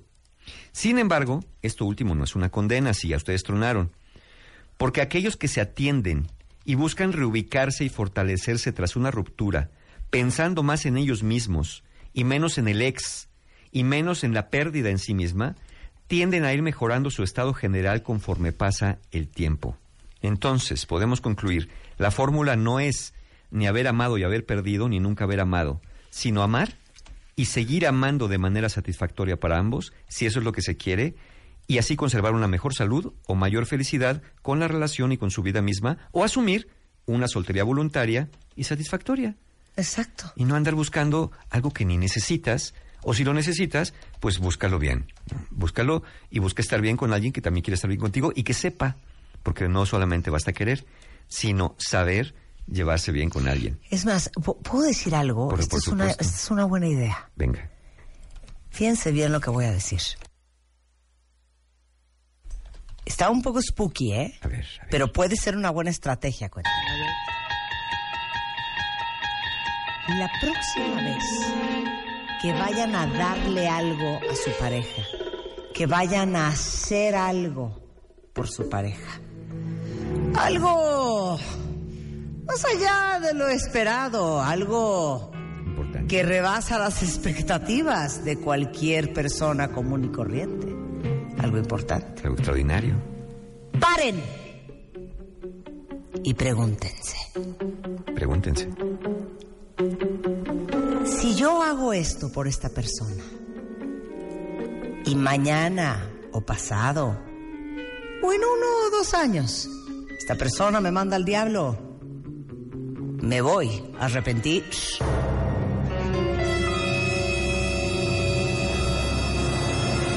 Si la respuesta es sí, no lo hagan. ¿Sí o no? Sí, ¿Te sí. gustó mi estrategia? Está muy buena, muy es más, buena. ¿sabes qué quiero eso en un ringtone? ¿Sí o no?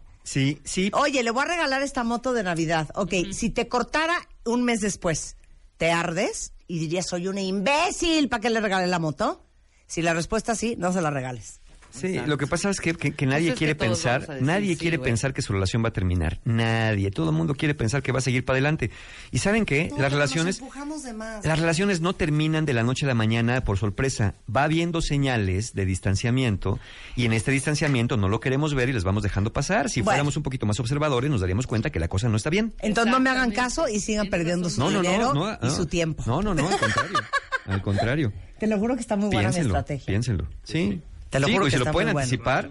Oye, la verdad es que si me manda al diablo, la verdad es que me vale. Pero tiene razón, Porque mira, Mario, nunca me sobra el que vas a dinero tronar, porque me va. No, pero las probabilidades de que truenes hoy en día son muy altas. Sí. ¿La verdad? Sí, sí, sí, las relaciones... Pero Posh, bueno, obviamente. ¿Por qué? Porque el mundo está muy difícil, Rebeca. No, porque porque queremos queremos más. Ya ya una relación de mucho tiempo es ¿no? una relación que necesitamos de verdad, de verdad ser personas muy maduras, muy parecidas. Y, y hablar mucho, ¿no? Para poder ir arreglando lo que va surgiendo en el camino, en lo que nos adaptamos. Y no mucha gente está dispuesta a eso. Un Te digo, cansancio. una presión. o Un cansancio. No mucha gente A está mí sí dispuesta me gustó mi teoría. Está buena, suena interesante. Hagamos un estudio. Quiero ese audio y lo quiero subtitulado con fondo negro y letras blancas y lo voy a subir. Muy bien. Mario Guerra, tienes Tenemos, sin duda tenemos. Conferencias. Tenemos talleres. Tenemos ya los últimos lugares para el taller Conciencia para Amar, que es este domingo 22 de abril. Un taller justamente para los que dicen, yo no entiendo esto del amor, a mí me tocan puras parejas iguales, ¿qué estoy haciendo? Si yo soy buena persona, ¿por qué me tratan tan mal? ¿Por qué nadie me quiere? O, o que digan esto del amor no es para mí. Conciencia para Amar es para ustedes. Después tenemos Fortaleciendo tu autoestima, que es el domingo 29 de abril, también para personas que se sientan, pues que no son muy dignas de ser amadas y que mejor piensen que pues lo mejor es quedarse solos, no por decisión, sino por circunstancia. Eh, conciencia para amar, fortaleciendo tu autoestima son dos muy buenas oportunidades, pero sobre todo relaciones rotas, que es el 6, el 6 de mayo, es un taller para trabajar justamente con esto de los truenes, con esto de la separación, con el duelo por la pérdida y también poder cerrar un, un- un ciclo de una relación pasada para no andar arrastrando deudas de mi relación pasada a mi relación futura, porque luego, ah, caray, ¿cómo andamos haciendo pagar a otros lo que nos hicieron los de atrás? Todo esto, también con la ciencia y arte de ser pareja, salidas de la infancia, todos estos talleres que van a encontrar ustedes abiertos, tienen seis meses sin intereses y están en la página de mis amigos y les traigo una noticia preciosa. Venga. ¿Están listos? Sí. El próximo 9 de junio, en la Universidad del Valle de México, en la UVM en Coyoacán, es Master MOA 2018. Para los que nunca han ido, es un día completo para ustedes y está Mario Guerra, pero vamos a tener a Ismael Cala, va a estar Gerardo Castorena, Aura Medina, Álvaro Gordón, Amar Orihuela, Rebeca Muñoz, muchos más.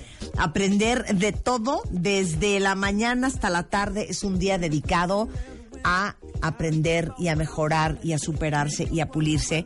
Solamente hay mil lugares. Hagan el save the date 9 de junio porque este viernes 20 de abril inicia la preventa con un precio especial para el Master MOA y es el 9 de junio para que vayan apartando esa fecha. ¿Qué mejor inversión que en uno mismo? Qué Para mejor andar por la inversión calle que en uno mismo, exactamente. Oigan, eh, dos cositas más. Panini, neta no nos van a mandar Oye, ¿qué paquetes onda? de calcomanías. Ya me estoy enojando, ¿eh? también. El viernes fui a casa de, un, de unos amigos que tienen tiene un la niño mitad. esperando súper emocionado que llegara yo porque creían que traía estampas. Pues no traigo nada. Panini ya salió, el Panini eh, del Mundial Rusia 2018. Me imagino que todos sus hijos y muchos de ustedes están a todo lo que da. Son más de 650 estampas con la imagen de los jugadores y sus selecciones favoritas. Además van a encontrar todos los escudos de los estadios y facts sobre el Mundial. Eh, las banderas, obviamente, de las 32 elecciones, selecciones, elecciones, ¿eh? Selecciones. Y bueno, lo venden en puestos de periódicos departamentales, supermercados. lados. Nos Y pueden mandar No podemos ni llenar ni media Panini. estampa. Aparte el de Panini es nuestro amigo. Claro. Mándenos. Toyota, hoy que hablamos de coches, con Carlos Jalife. Para los que les urge ya estrenar un coche y quieren, por ejemplo, cambiar el que ya tienen por un modelo más nuevo o no tienen coche y quieren un coche, eh, si van a cualquier distribuidor Toyota en la Ciudad de México, los próximos, ahí les va, 19, 20, 21 y 22 de abril, eh, va a estar la Feria del Crédito Toyota. Y ahí les va, 0% de comisión por apertura. Esto es en toda la gama de Toyota, ya sea que quieran un auto híbrido, una SUV, eh, una camioneta o algo más deportivo. Van a poder llevárselo con 0% de comisión por apertura y un enganche de solamente el 10%. ¿Ya vieron qué cool? Perfecto. Entonces no dejen pasar esta oportunidad. Es 19, 20, 21 y 22 de abril en cualquier distribuidor. Toyota. Toyota. ¿Cómo se dice Toyota? Toyota, ¿no? Toyota. Toyota. Toyota. Toyota. Siguiente, Toy- Toyota. siguiente información. Bueno, de Baile Kids tienen hasta el día eh, 25 de abril para mandar el video de sus hijos demostrando algún talento de canto, baile. Toda la información del de Baile Kids presentado por Jugos del Valle está en wradio.com.mx y martadebaile.com. Pero obviamente no podemos dejar pasar el 30 de abril y celebramos a los hijos de todos los cuentavientes mandándolos a Disney World en Orlando, Florida. Cinco días, cuatro noches, todo pagado, dos adultos, dos menores de edad. Pero queremos el video de su hijo haciendo lo que mejor sabe hacer. Su gran gracia, Su su, gran talento. talento. Toda la información en cualquiera de los dos sitios, pero lo que sí deben de saber es que tienen hasta el 25 de abril. Y luego ya saben que es presentado por Jugos del Valle, eh, que justamente está lanzando una nueva bebida que se llama Nutriforte, que es un nuevo jugo de fruta, pero trae un twist. Trae 13 nutrientes esenciales para el crecimiento y para el desarrollo.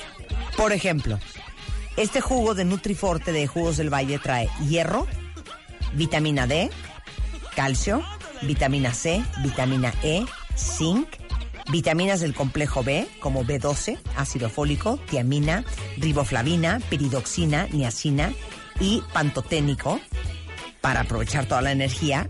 Y sus hijos van a estar súper bien nutridos con el mismo sabor delicioso de jugos del valle y ni siquiera se van a dar cuenta que que están dando un super boost con 13 nutrientes esenciales. Se llama Nutri Forte de Jugos del Valle.